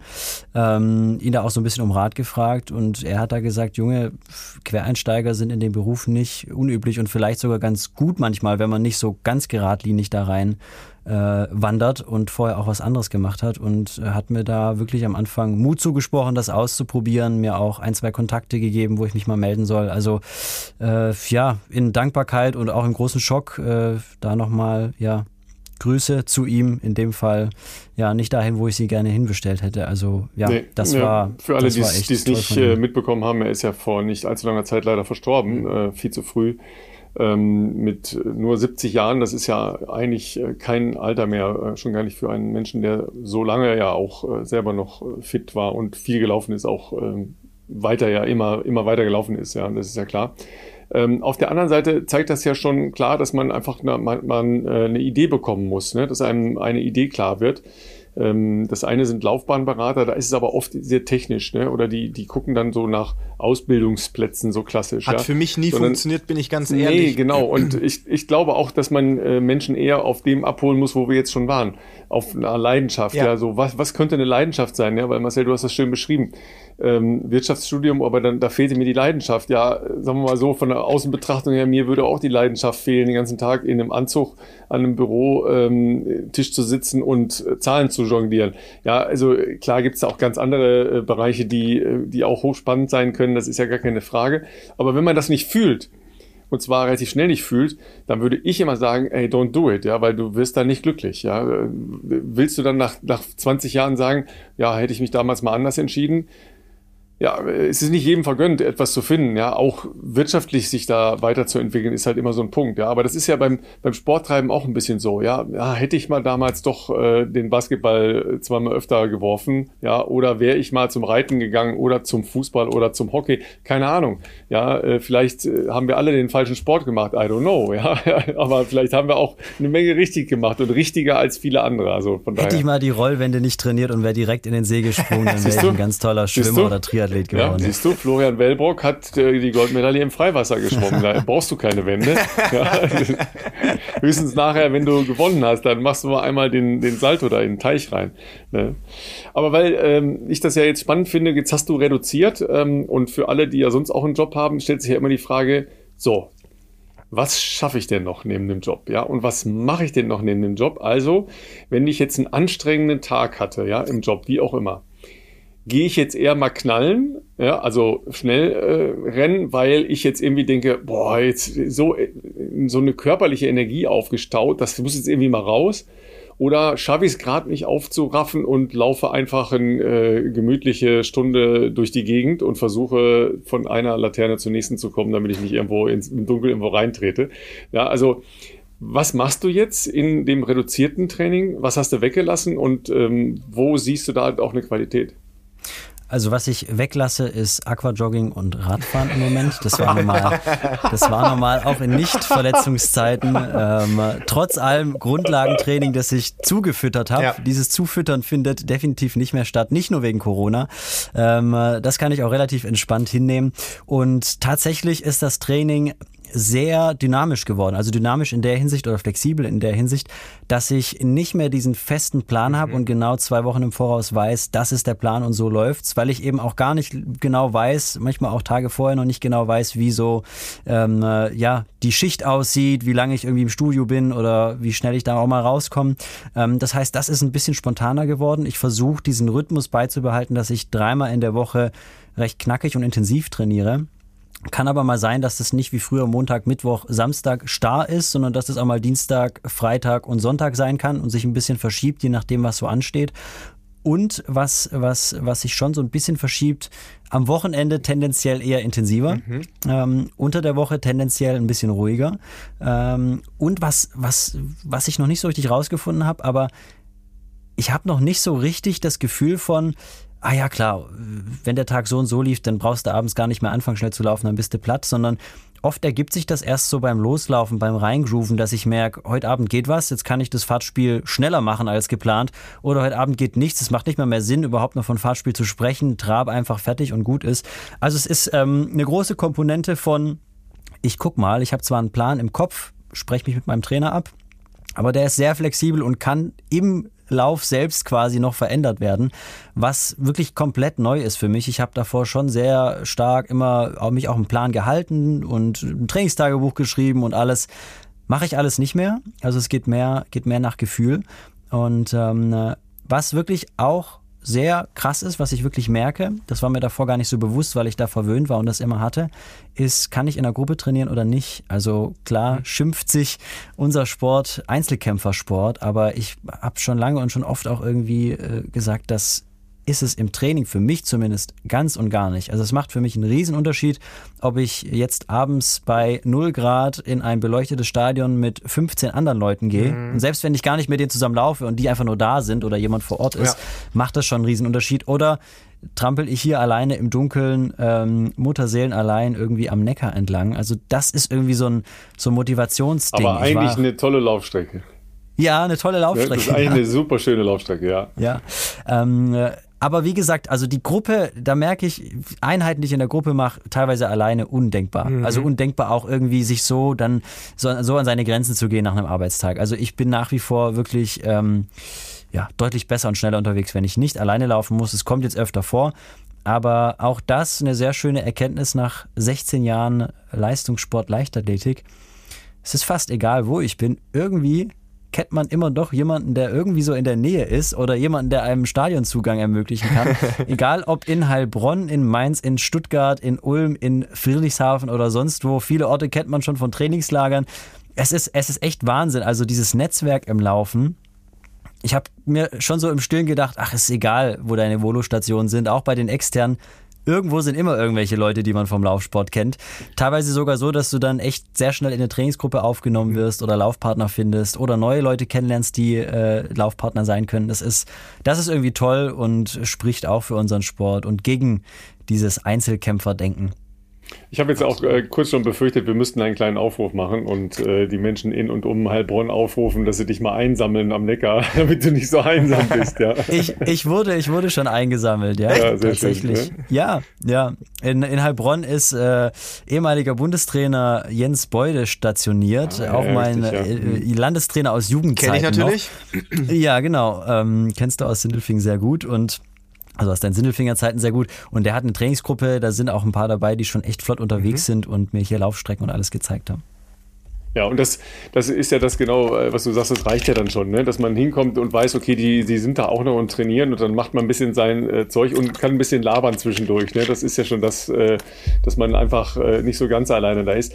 Äh, Philipp, du machst ja inzwischen fast alles alleine, ähm, außer in den Trainingslagern ja im Prinzip, es sei denn, ähm, es, es, fährt jemand mit mit dem Rad, aber äh, tatsächlich das Training machst du ja fast alles alleine. Ich bin auch so ein Einzeltäter, ähm, weil ich ganz selten eben auch aufgrund dieses ja doch häufig sehr asozialen äh, sozialen äh, Arbeitszeiten nicht in der Lage bin, irgendwo fix zum Training zu gehen. Ja, deshalb äh, denke ich mir, okay, bevor ich jetzt irgendwo hinfahre, mache ich dann äh, dann doch hier alleine. Ähm, wie war für dich der Wandel aus der Trainingsgruppe raus, dann sehr viel alleine machen müssen, Philipp? Ähm, ist, ist schon eine Umstellung gewesen und, und, und auch hart auf jeden Fall. Ähm, weil ich sag mal, mit, also sowohl zu Sindelfingerzeiten ganz früher noch gab es eigentlich immer äh, eine ganz gute Trainingsgruppe, wo wir uns, sagen wir mal, zu Schulzeiten jetzt vielleicht nicht jeden Tag gesehen haben, einfach aufgrund von, du hast vielleicht noch keinen Führerschein und keine Ahnung, du hast dich halt bei den Hauptvereinstragen dann äh, irgendwie getroffen. Ansonsten vielleicht die, die Zwischentage zu Hause trainiert. Äh, in Regensburg war das ganz anders. Da hast du natürlich aufgrund der äh, Größe der Gruppe eigentlich theoretisch fast nie alleine laufen müssen. Oder sagen wir mal, zumindest einmal am Tag hast du eigentlich immer jemanden gehabt, wenn wir jetzt davon sprechen, dass man vielleicht zweimal üblich, es üblich war, dass man zweimal am Tag trainiert hat, äh, hast du eigentlich immer irgendwie jemanden gehabt. Ähm, und das war am Anfang schon eine Umstellung. Also ich bin ich bin sehr stark zielgetrieben. Also mir fällt es in so einer Phase wie jetzt, wo jetzt der, die nächste Marathonvorbereitung schon noch ein Stück entfernt liegt, nicht, also sehr viel schwerer, äh, äh, irgendwie sein Training ganz normal durchzuziehen, weil wenn du sagst, okay, du hast so deinen Plan, vier Monate, drei Monate Marathon-Training, das ist irgendwie so mehr oder weniger zumindest mal im Groben durchgeplant und durchgestylt, ist das gar kein Problem für mich auch 200 Kilometer, wenn es sein muss, alleine in der Woche zu laufen. Aber äh, es ist insgesamt schon natürlich schwerer. Also wie, wie Marcel schon gesagt hat, alleine, selbst wenn es nur der Nachmittagslauf ist, du sagst, okay, du gehst jetzt ganz easy für 10, für 15, irgendwie joggen noch 10, 12 Kilometer oder in der Marathonvorbereitung vielleicht am Nachmittag auch nochmal eine Stunde oder so, 15er dann ist es schon einfach was anderes, wenn du weißt, du bist schon müde, du bist irgendwie schon einfach geschafft, du triffst dich äh, mit jemandem oder man hat sich verabredet zu einer bestimmten Uhrzeit und macht zumindest oder danach oder man läuft sogar getrennt und macht danach nur die Bergsprints oder die die Rasendiagonalen zusammen, ist das was komplett anderes auf jeden Fall, was äh, was auf jeden Fall hilft. Äh, oder das Beispiel von von Marcel passt natürlich auch, dass man sagt, hey, okay, man geht zusammen einlaufen und äh, dann macht halt jeder sein Programm auf der Bahn, aber man ist ja dann irgendwie zusammen, zusammen verabredet und äh, das ist auf jeden Fall leichter, deswegen genieße ich es auf jeden Fall, äh, immer wenn ich jetzt in einem Trainingslager mal wieder äh, sein kann, wo einfach andere Leute dabei sind, so wie im Sommer, ähm, wo ich ja dann doch umgerechnet zwei Monate tatsächlich äh, in, in Sestriere war. Das hat ja auch damit zu tun, ja, okay, es ist Höhe, ja, es ist auch nah bei Renato, so dass ich mit ihm da auch vor Ort arbeiten kann, aber auch, dass da ja immer Leute waren, mit denen ich trainieren konnte. Und das ist dann schon was, was in so einer ähm, anstrengenden, auch mental immer wieder natürlich auch herausfordernden Phase wie so eine Marathonvorbereitung schon extrem hilfreich ist. Also ich kenne jetzt auch wenig, ich muss jetzt gerade mal überlegen, man darf natürlich auch keinen Namen sagen, ich glaube, es gibt, ja doch, einer fällt mir ein. Es gibt aber wenig Leute, glaube ich, die ich kennengelernt habe, die sagen, sie sind so die überzeugten Hardcore-Einzelkämpfer, weil sie es einfach geiler finden, alleine zu laufen. Ich glaube, das ist schon eher eine Ausnahme. Ja, soziale äh, Wesen. Ne? Ja, schon. Also, also übrigens, besagter Eisschnellläufer, ja, der macht alles alleine. Ernsthaft? Ja, und ja, ja, weil er sagt sich, ja, in der, in der Gruppe, klar, da könnt ihr schneller laufen und so weiter, aber weißt, weißt du was, beim Wettkampf nachher, da muss er dann doch da stehen. ja, okay. der, der, macht auch, der macht auch dreimal zehn Kilometer ähm, im Wettkampftempo. Im Wettkampftempo im Training. Also dreimal hintereinander 10 Kilometer. Das ist ungefähr eine Belastung wie 5000 Meter laufen, äh, Marcel, dass du so eine Idee gewinnst. Ne? Also 13 Minuten. Ja? Dreimal Wettkampftempo und los. Ja, also er macht zumindest Wahnsinn. mal eine Pause zwischendurch. Ist ja auch schon mal interessant. Sag mal, und dann ähm, haben wir ja noch ein anderes Thema. Ähm, wenn die Partnerin dann auch noch äh, zielorientiert äh, im Leistungsbereich läuft, äh, wie viel lauft ihr denn zusammen oder funktioniert das nicht? Ist das wie Doppelspielen im Tennis? Das funktioniert vor allem so, wie es Philipp gerade auch erwähnt hat oder ich auch schon angesprochen habe, zusammen die Einheiten zumindest am gleichen Ort in der gleichen mm, Gruppe bewältigen. Okay. Mm. Das funktioniert zumindest immer, wenn wir zusammen am gleichen Ort sind, was ja auch nicht immer der Fall ist, vor allem jetzt im Volontariat nicht. Ähm, äh, manchmal, also was die Dauerläufe angeht, kann ich, kann ich gut mit Hanna zusammen trainieren, weil ich ein Typ bin, der tendenziell auch mal einen Dauerlauf wirklich sehr ruhig laufen kann und damit keinen Schmerz hat.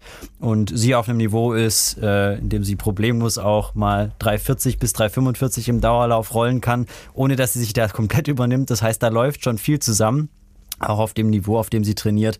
Ähm, letztes Jahr zum Beispiel, nee Quatsch, äh, letzte Saison muss ich sagen, vor ihren Olympischen Spielen ähm, haben wir dann, als bei mir klar war, dass die Saison gelaufen ist oder ich auch nicht nominiert bin, zwei, drei Wochen in Tübingen zusammen trainiert. Da äh, war ich dann quasi äh, Tempomacher für sie in, in der Zeit und äh, da muss ich schon zugeben, habe ich die ein oder andere Einheit auf die lockere Schulter genommen, gedacht, komm klar, machst ein bisschen Tempo und wenn dann äh, Isabel Baumann gesagt hat, so, jetzt gibt's einen 800er in 201, dann läuft dir doch ein kleiner Schauer den Rücken runter, wenn du weißt, dass du die ja Tempo machen musst.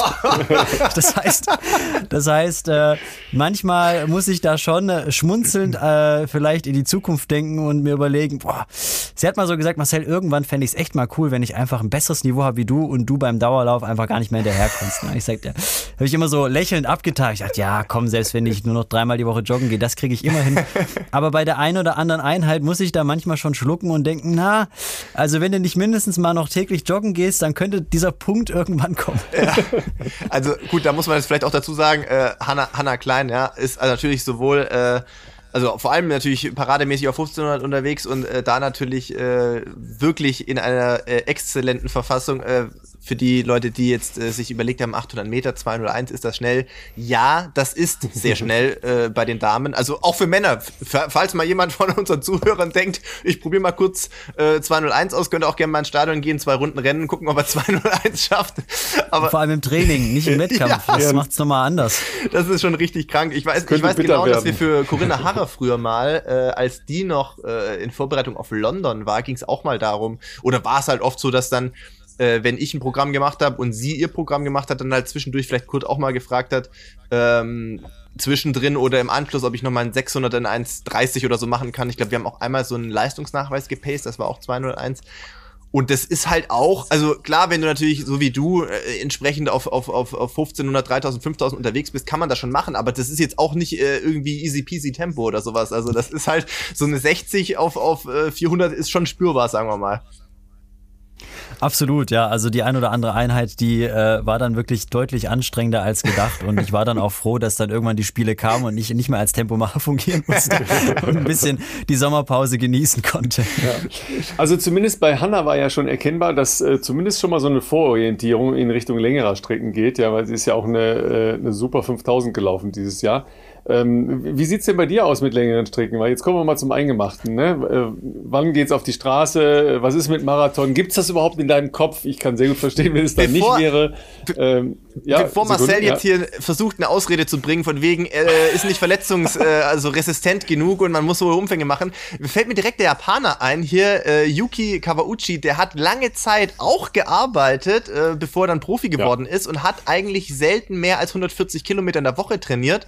Ich glaube sogar eigentlich äh, aufgrund der beruflichen Tätigkeit immer nur einmal ja, der hat 40 Tag. Stunden, der hat, der hat 40 Stunden gemacht die Woche. Genau. Der hatte auch keine äh, verkürzte Arbeit. So eine Klassikerwoche bei ihm war halt einfach äh, Montag, Dienstag, easy 20 Kilometer jeweils, aber halt wirklich easy. Also tatsächlich, ähm, das war oft so in einer Fünfer, Fünfer Schnitt, 430, Fünfer ja. Schnitt, ganz, ganz ruhig. Ähm, dann halt irgendwie so ein Tempoprogramm, wo er auf 20 Kilometer kommt, keine Ahnung, fünf einlaufen, 10 mal 1000, fünf auslaufen, sowas in die Richtung. Die waren schon knackig meistens, also für einen Marathonläufer. Äh, dann war irgendwie meistens äh, Donnerstag, Freitag irgendwie wieder Easy 20, gleiche Geschichte. Freitag, äh, Samstag war dann entweder immer Rennen und er hat wirklich extrem viele Rennen gemacht, einfach auch als Training und in Japan hast du halt eine krasse Dichte an Laufsportveranstaltungen, weil die ja crazy sind, was das anbelangt. Also so Rennen als Trainingsrennen von 10 Kilometer Halbmarathon, gerne auch mal ein Marathon, wenn es das irgendwo gab, so in einem kleineren Rahmen. Und wenn es kein Marathon war, dann meistens Sonntag noch einen langen Lauf. Also sprich, äh, dann wegen mir ein Zehner oder einen halben und dann am, am, am Sonntag noch entspannt 35, 40 Kilometer. Und äh, ja, also das, das hat funktioniert. Der Typ ist 2,8 gelaufen und zwar relativ regelmäßig.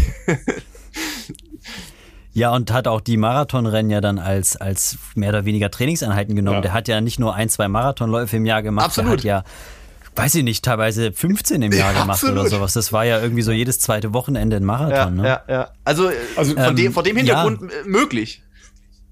Habt ihr, habt ihr noch ein bisschen mehr äh, Sachen, um mir das schmackhaft zu machen? Noch habt ihr mich nicht.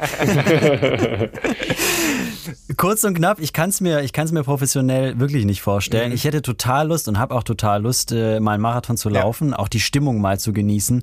Egal ob jetzt in Berlin, Frankfurt oder sogar mal New York oder sonst wo. Ja. Also das steht auf jeden Fall auf der Bucketlist. Professionell werde ich es nicht angehen. Also äh, klar, vielleicht ändert sich das irgendwann mal, aber äh, stand jetzt, stand jetzt nicht. Und ähm, äh, so von der Streckenlänge, also ich habe was ich natürlich schon etwas eifersüchtig so im Blick habe, ist einfach die Stimmung bei Straßenläufen. Mhm. Also egal, ob das jetzt der Bietigheimer Silvesterlauf ist, früher war es der Backnanger oder sonstige 10 Kilometer Straßenläufe, was für mich bisher die längste Streckenlänge war. Ich habe immer darüber gestaunt, was da wirklich an Action da ist, an Aufmerksamkeit, an Wertschätzung auch für die Läuferinnen und Läufer. Und das ist irgendwie eine ganz andere Hausnummer. Einen Moment ganz kurz. Kannst du wieder drüber wischen, wenn du fertig bist? Mach ich, klar. War das jetzt der Hausmeister oder der letzte der in der Hausmeister. Redaktion? Ich habe gedacht, Marcel ist ins Studio eingebrochen, um was aufzunehmen wahrscheinlich. Das, das Studio muss einmal komplett desinfiziert ah, okay. werden ähm, ah, okay. am Tagesende okay. und das übernehme ich jetzt gerne, nachdem ich es so lange überlassen bekommen habe. Ähm, äh, ja, genau, zurück zum, zum Thema Straßenlauf. Also 10 Kilometer auf der Straße könnte ich mir tatsächlich vorstellen, das ein bisschen öfter zu machen, das auch ein bisschen mehr zu trainieren. Das ist immer so ein ja, Beiprodukt bisher gewesen. Mhm. Aber boah, ob das dann Richtung Halbmarathon und Marathon geht, ist, glaube ich, glaube ich eher nicht. Ähm, trotzdem weiß ich, warum es viele auf die Straße zieht, kann das auch absolut nachempfinden und äh, finde es manchmal sogar schade, dass ich keinen Gefallen an diesen ganz langen Kanten habe, ähm, weil ich mir denke, ja, das, das so zu erleben, ich weiß nicht, wie es dir geht, Philipp, so ein Zieleinlauf bei einem Hamburg-Marathon, bei einem Berlin-Marathon, das, das ist nicht vergleichbar mit 5000 Metern und vor allem auch nicht vergleichbar mit dem, was du im Marathon dann irgendwie auch an, an verschiedenen Möglichkeiten hast. Also wenn du auf 5000 Meter nicht gerade Europameister wirst, Deutscher Meister oder Olympiasieger, dann äh, hast du so eine Stimmung nie im Marathon hast du die in Hamburg, in Frankfurt, in Berlin, in New York und das quasi zu verschiedenen Terminen im Jahr und das jedes Jahr. Ja, das ist schon was, wo ich sage, da lebt das Laufen ganz anders, als, als man es auf der Bahn jemals erleben wird. 100 Prozent. Die, die letzten beiden deutschen Meisterschaften in Braunschweig äh, mit sehr wenigen Zuschauern oder keinen war natürlich jetzt leider auch keine richtige Werbung absolut, für, für 5000 Meter auf der Bahn. Ne? Also das, das einzige Mal, dass ich wirklich äh, richtig, richtig krass Gänsehaut hatte, ähm, das werde ich auch nicht vergessen, waren die Europameisterschaften in Berlin 2018. Ja. Und da hatte ich das Glück, dass das 5000 Meter Finale an einem Samstag war. Wow, ja. Und unter der Woche waren es so 40.000 Zuschauer. An diesem Samstag waren es 60.000. Und äh, der zweite Faktor war, dass Mateusz Pribilschko zu Gold gesprungen ist. Ich glaube in der vorletzten oder vorvorletzten Runde des 5000 Meter Finales. Geil. Und äh, auch wenn es ein ausgeliehener Applaus war, das war. Ja, ey, bist da, du stehen geblieben? Hast du schnell ein Selfie noch gemacht oder was? ich bin da mit Florian Ort äh, hin und her gewechselt und wir haben uns da irgendwie noch ein kleines internes Duell geliefert, das er knapp dann gewonnen hatte. Aber diese Stimmung oder diese Kulisse, das werde ich meinen Lebtag nicht vergessen. Das war das einzige erste und kann mal schauen, München vielleicht, aber stand jetzt das letzte Mal, dass ich, dass ich so eine Zuschauerkulisse erlebt habe, weil es waren ja auch vor allem dann, äh, ja, heimisches Publikum und das, das mal in seiner Sportlerkarriere erleben zu dürfen, ich glaube, das ist selbst bei Olympischen Spielen selten. Schwierig. Also so eine Stimmung mitzubekommen, das war, das war echt Wahnsinn. Da werde ich mein Leben lang von berichten. Also das ist echt äh, so ein Erlebnis gewesen, auch wenn ich da sportlich jetzt nicht herausragend war, aber einfach da das mitzuerleben, das war Wahnsinn.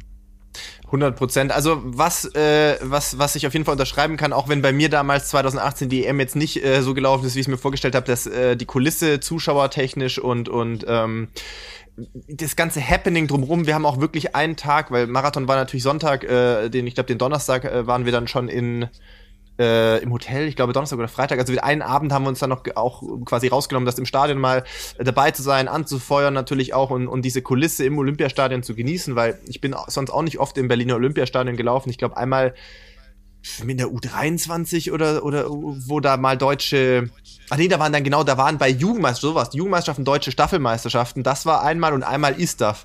Ähm, und das ist natürlich, das war auch Hammer schon, vor allem ISTAF natürlich, aber das sind jetzt keine 60.000 oder sowas. Also ähm, das war aber trotzdem eine coole, coole Kulisse. Und ähm, das was, was man nicht vergisst. Und äh, zum Thema Marathon von vorhin, ja, äh, ich erinnere mich auch an sehr viele sehr einsame Rennen. Das haben wir auch hier schon ab und an mal besprochen, dass teilweise deutsche Meisterschaften, zum Beispiel 10.000 auf der Bahn, das ja einfach komplett untergeht. Da ist halt außer Athleten und Betreuern ist da halt eigentlich fast niemand da. Das findet eigentlich fast unter Aus Ausschluss der Öffentlichkeit statt. Was schon geiler war, immer wieder, ich war nie in der Diamond League am Start, das ist wahrscheinlich auch schon mal ein bisschen cooler. Ähm, aber zum Beispiel schon allein so belgische Rennen, das ist jetzt nicht so, dass da irgendwie 20.000 Zuschauer sind, aber selbst so Ordegam oder, oder Heusten oder so die Klassiker, ist ja trotzdem einfach vom Happening, von der, ähm, ich sag jetzt mal, Fankultur oder wie immer man das nennen möchte, die haben das halt immer so ein bisschen eventiger inszeniert mit einem coolen DJ und dann immer, wenn es schon dunkel ist im Sommer, ist ein geiles Flair, irgendwie um halb zehn abends da zu laufen mit Flutlicht und so das war schon auch immer was, was ich, was ich äh, immer mich gern zurückerinnere. Und ansonsten ist natürlich ein ganz großer Faktor, den ich sehr zu schätzen äh, oder zu lieben gelernt habe, was das Straßenlaufen anbelangt. Ja, ich bin auch immer kritischer Geist, was so Verbandssachen anbelangt. Also diese Unabhängigkeit. Diese Unabhängigkeit sich auch von, also internationalen Wettkampfkalendern oder irgendwelchen Nominierungsprozessen unabhängig zu machen, ist schon was, was ich ähm, sehr wertschätze. Das heißt nicht, dass ich gar nicht mehr irgendwie in einem Nationaltrikot starten möchte, dass das für mich irgendwie keine Bedeutung hat. Ganz im Gegenteil. Wie gesagt, München nächstes Jahr fände ich extrem geil, vor allem wenn wir da vielleicht auch ein Team ähm, an, an Start bringen können. Aber früher war es halt so, du hast es vorhin ja auch sehr gut skizziert teilweise, wenn halt in der Vorbereitung eine Kleinigkeit nicht passt, du eine Verletzung dir zuziehst, einen Infekt, keine Ahnung, und das ist halt in einem sehr ungünstigen Bereich, dann ist es beim Marathon zwar auch ärgerlich, aber halt auf der Bahn ist dann halt gleich eine ganze Saison oft äh, im Eimer. Also wenn das halt irgendwie im Mai, Juni passiert irgendwas, dann äh, ist das Ding eigentlich gelaufen und wenn du halt bei den deutschen Meisterschaften nicht starten kannst oder bis dahin nicht eine Quali hast, dann finden halt internationale Meisterschaften ohne dich statt und dann ist halt Ende Juli im Prinzip die Saison vorbei. Also klar kannst du noch ein paar Rennen vielleicht machen, aber dafür trainierst du für, für irgendwie für dieses, diesen Saisonhöhepunkt. Und dadurch, dass man halt eigentlich im Frühjahr und im Herbst als Straßenläufer eine Saison hat, ist es auch mal, ist es immer ärgerlich, aber es ist auch immer verschmerzbar, sag ich mal, wenn man dann irgendwie ein Problem hat und eine Vorbereitung abbrechen muss, weil du hast halt die zweite Chance immer, im Jahr immer. Und wenn es nicht das internationale große Ereignis ist, dann gibt's, du hast es selber schon skizziert, ob man das jetzt als Profi machen muss oder, oder so in der, äh, in der, in der Phase nach der aktiven Karriere. Es gibt ja so viele geile Marathons, wo ich auch äh, hoffentlich vielleicht mal noch laufen darf. In New York hast du gesagt, Boston oder sowas. Das ist einfach alleine von der Geschichte dieser Marathons, von der, von dem Happening vor Ort, sind das einfach alles, ähm, glaube ich, extrem coole Erlebnisse, wenn man das mal mitmachen darf. Und ähm, dadurch ist man einfach irgendwie, man kann so sein Ding machen. Das finde ich irgendwie halt ähm, tatsächlich nicht, nicht unspannend. Ja, Ralf, wenn ich einen Blick auf die Uhr werfe und bevor Sie ja, beim SWR... Lass mich noch zwei Dinge sagen, weil ich Marcel so, so gerade vor mich, vor, mich, vor mich hinsinne. Ja, das letzte Mal, dass ich in Berlin gelaufen bin im Olympiastadion, da war das noch nicht renoviert. das ist so schon eine Weile her. Ja, das war bei, äh, bei deutschen Meisterschaften. Äh, da bin ich zweimal gelaufen, Vorlauf und Zwischenlauf. Okay. Und im Vor der Vorlauf war traditionell äh, morgens um 10 ja, okay. also niemand in diesem Stadion drin. Ja, äh, links neben mir saß ein gewisser Jürgen Hingsen im Vorlauf über 110 Meter Hürden und hat drei Fehlstarts gemacht. das hat er dann bei den Olympischen Spielen nochmal wiederholt, weil er es schon geübt hatte da. Ne? Also äh, ich wusste schon, dass er nicht starten kann zu dem Zeitpunkt. Ja, das war das letzte Mal, dass ich im Berliner Olympiastadion gestartet bin. Aber ich äh, habe äh, natürlich äh, die äh, Europameisterschaften ja dann als, äh, als Reporter miterleben dürfen. Äh, und du hast schon recht, äh, Marcel, das ist natürlich nicht nur auf der Seite des, äh, des Sporttreibenden oder der Sporttreibenden ein äh, wirklich einmaliges Erlebnis, sondern für uns ja auch, weil das ist natürlich auch von der Gesamtstimmung und von, von dem Grundrauschen, was dann da ist, ist, das treibt einen als Reporter genauso mit, ja. Und wenn dann halt noch solche Erfolge da sind, wie sie ja da waren, ja. Du hast Matthäus angesprochen, es waren ja noch einige äh, wirklich sehr, sehr äh, coole Erfolge dann ist das halt wirklich äh, was Herausragendes, ja. Und das zu erleben, äh, wie gesagt, da muss man ja ein bisschen Glück haben, dass die Veranstaltungen dahin fallen, dass man dann da eben auch äh, entsprechend äh, dabei sein darf, muss man ja wirklich sagen an der Stelle. Ja. Und deshalb ist, äh, ist München sicher nächstes Jahr nochmal eine sehr, sehr coole Veranstaltung. Ne? Und äh, dann kann ich nur sagen, äh, hallo Bietigheim, ähm, da kommt bald einer, dem, dem muss der Straßenlauf ein bisschen näher gebracht werden. Ja, vielleicht nehmt ihr den mal ein bisschen an die Hand. Ja. und, äh, und für dich ist das ja ähm, noch ein Themenvorschlag. Ne? Wie, wie läuft man ins neue Jahr? Ne? So die, die Innensicht des Volksläufers. Also du meinst, ja. dass man das auch noch journalistisch aufarbeitet praktisch? Ja, selbstverständlich. Ja, klar. Ja, selbstverständlich. Ich Stimmt. meine, ich habe ich hab auch noch ein paar langfristige Ziele für dich. Ja, Jetzt kommt. Ja, ich gerne glaube, her damit. Ich glaube, der SWR hat, äh, hat noch keine äh, große Laufgruppe. Nein, tatsächlich, tatsächlich habe ich das auch versucht schon mal anzuregen. Äh, wir sind ja 20 Volontäre und Volontärinnen und ähm, gibt ja Firmenläufe. Und ich habe mhm. mal geguckt und recherchiert, äh, da waren die öffentlich-rechtlichen, egal jetzt wo und bei welchen Firmenläufen, selten bis nie überhaupt vertreten und am Start. Und das habe ich auch schon gesagt. Mein Ziel ist es, dass nächstes Jahr zumindest beim Stuttgarter Firmenlauf, also zumindest in der Hauptzentrale, mal ein Team am Start steht. Denn ähm, sind zwar nicht alle selbst auch sportlich begeistert, also sportlich begeistert, es selbst durchzuführen in der Sportredaktion, aber ein paar gibt's immer auch einige, die gern laufen und die hätte ich da schon ganz gerne an der Startlinie. Ich weiß nicht, Ralf, wie es bei euch ist, äh, wenn ihr unterwegs seid. Sind die meisten Sportreporter oder Journalisten, die da mit dir unterwegs sind, für so ein Läufchen oder für eine Runde Sport zu haben? Oder ist das eher äh, drüber berichten, heißt nicht zwangsläufig auch selbst gerne ausüben? Nee, das, also das zweite heißt nicht zwangsläufig. In der Regel ähm, ist es so, dass die Leute schon irgendeinen Sport machen oder aus irgendeinem Sport kommen, also den mal irgendwann gemacht haben, das schon. Ähm, aber es ist tatsächlich auch weniger geworden, dass man sich so in Gruppen zum Laufen trifft. Ja, also wir jetzt so in der Leichtathletik-Gruppe machen das schon, weil klar, da sind ja jetzt äh, mit Christiane Schwalm, äh, also früher Klopsch, 400 äh, Meter Hürden oder mit ähm, Kathleen Friedrich eben auch Leute, die, die sowas ja immer gemacht haben und immer noch fit sind. Dann gehen wir schon laufen, aber äh, so insgesamt im, in der Sportredaktion gehen die eher Golf spielen. Ach, ja, ernsthaft? Also da trifft, okay. ja, ja, da trifft man sich dann eher, äh, da geht man eher ein Rundchen Golf spielen. Ja, weil auch alle anderen Sachen, äh, gerade so Fußball, da gibt's immer so viel Verletzungen, mhm. ja, oder ähm, wenn man sich halt nach, äh, nach langen Tagen und Nächten irgendwie auf einen Tennisplatz stellt oder so, das ist alles nicht so richtig cool. Zumal das ja dann auch alles, da musst du halt immer dann Klamotten dabei haben, musst irgendwo einen Zugang haben und und und. Das ist alles viel komplizierter, als zu sagen, Let's go running, ja, ähm, das ist so. Aber es gibt nicht so viele Gruppen. Und ich, wie gesagt, ich weiß, dass der SWR keine Laufgruppe hat. Ja, ähm, weil der RBB zum Beispiel, der hat halt eine Laufgruppe, da war äh, Hajo Seppelt maßgeblich daran äh, beteiligt, dass das äh, zu einer großen äh, Geschichte geworden ist. Ich glaube, die waren, äh, ich weiß gar nicht, wie sie im Moment ist, aber die hatten äh, ein paar hundert Leute im RBB, ähm, die dann auch den Weg als Laufgruppe nach New York gegangen sind und da mit, äh, mit etlichen Leuten Marathon gelaufen sind. Also nicht nur in, in Berlin, was ja naheliegend ist. Ja, ähm, beim HR wo äh, ich ja lange Jahre ähm, auch zu Hause bin, ist es ähm, der äh, JP Morgan Chase. Das ist ja so ein Firmenlauf, ja, also der größte Firmenlauf in Deutschland mit 70.000 Teilnehmern. Das ist aber nur 5,6 Kilometer. Ne? Also Marcel, das ist äh, für dich so zum, Prädestiniert. Ne, zum Knallen. Ja. Äh, da sind aber auch immer sehr, sehr gute Leute, ne? weil das ja aus ganz Deutschland äh, die Leute zusammenkommen. Also da geht's auch schon ab vorne. Hat doch Simon ähm, Stützel ein paar Mal gewonnen. Ja, genau, auch, ne? ja. also Simon ist so, so der, äh, die, die klassische äh, Geschichte, der ja ein eigenes Unternehmen hat und ähm, dann solche Sachen sich halt sehr gerne raussucht. Aber das sind auch andere Leute, die ähm, unter 15 Minuten laufen können auf der Straße. Und ähm, da gibt es dann natürlich auch von dem einen oder anderen Sender, das sind dann aber Kleingruppen, ne? also es sind dann Läufe, die sich privat zusammentun und sagen, okay, wir sind jetzt hier die HR3-Gruppe und dann laufen die da. Ähm, das ist ja auch, auch überschaubar, weil fünfeinhalb Kilometer kann man halt auch mit, äh, mit zweimal die Woche joggen äh, sehr, sehr gut machen, auch mit keinmal die Woche joggen, wenn man irgendeinen anderen Sport macht. Ja, das funktioniert schon alles. Aber ähm, ne, das ist, das ist mal so ein längerfristiges Ziel, ja? weil es ist nicht ganz einfach ja, sowas da auf die Beine zu stellen. Aber es gibt natürlich endlos Menschen, die laufen in so einem Sender, ja. Die kommen natürlich nicht nur alle aus, aus der Sportredaktion, ja.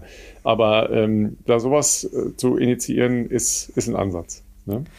Absolut. Dann äh, schauen wir mal, ob wir beim nächsten Jahr SWR gegen HR beim JP Morgan oh. in Frankfurt an oh. der Stadt stehen haben. Ja, das ist also für, für uns aus dem Sport ist das immer ein ganz schlechter Termin.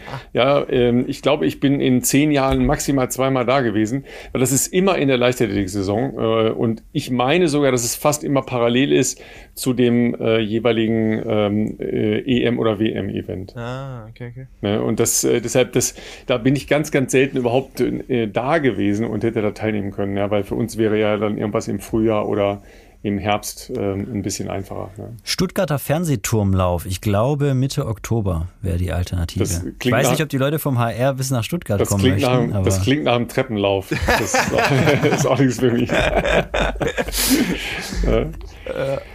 Gut, ihr Lieben, wir haben die äh, mittel- und langfristigen Ziele umrissen. Ähm, Philipp, ich weiß nicht, was dein kurzfristiges Ziel ist. Meins ist Essen. Abendessen, ich wollte gerade sagen. das wäre mein kurzfristiges Ziel.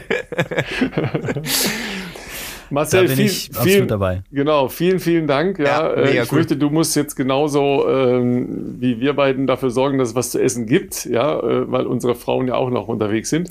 Ähm, und äh, ja, ich wünsche dir erstmal viel Spaß und, und noch mehr Leidenschaft bei äh, deinem Volontariat, äh, viele neue Erfahrungen und äh, immer eine, eine, Laufgruppe in der Nähe. Das wird klappen, hoffe ich. Ja. Dankeschön, da bin ich optimistisch. Auch euch vielen Dank für das nette Gespräch. Hat echt Spaß gemacht. Immer gerne. Ähm, ich gehe davon aus, wir, also ich hoffe, wir sehen uns äh, spätestens äh, in München. Das wäre natürlich für uns beide, glaube ich, das Idealszenario. Ansonsten äh, bin ich natürlich sehr gespannt, auch äh, anderweitig deinen äh, weiteren Weg äh, zu verfolgen, weil ähm, das ist sicherlich für, ja, viele interessant, wie Sportler ähm, so den Weg in die weitere Karriere, glaube ich, ähm, gestalten können. Und äh, da bist du, glaube ich, sicherlich, wenn es bei dir am Ende dann im Sport landet, also du im Sport landen solltest, sicherlich ähm, äh, eine Bereicherung. Mal schauen, was die Wirtschaftsredaktion so macht. Die hat es in der Hand. Ah, okay, genau. okay. in jedem Fall, falls ihr noch eine Anregung braucht, wie man bei kalten Temperaturen am besten laufen kann, könnt, äh, dann schaut mal in ähm, die Insta-Story bei mir rein und nochmal die Erinnerung, ja, falls ihr noch äh, nicht nur Neukunde werden wollt, sondern noch was braucht, ja, um die Regeneration anzuschieben, dann äh, athleticgreens.com slash bestzeit findet ihr auch in den Show Notes. Ansonsten wünsche ich euch ein schönes Wochenende. Bis next week. Bis dann, macht's gut.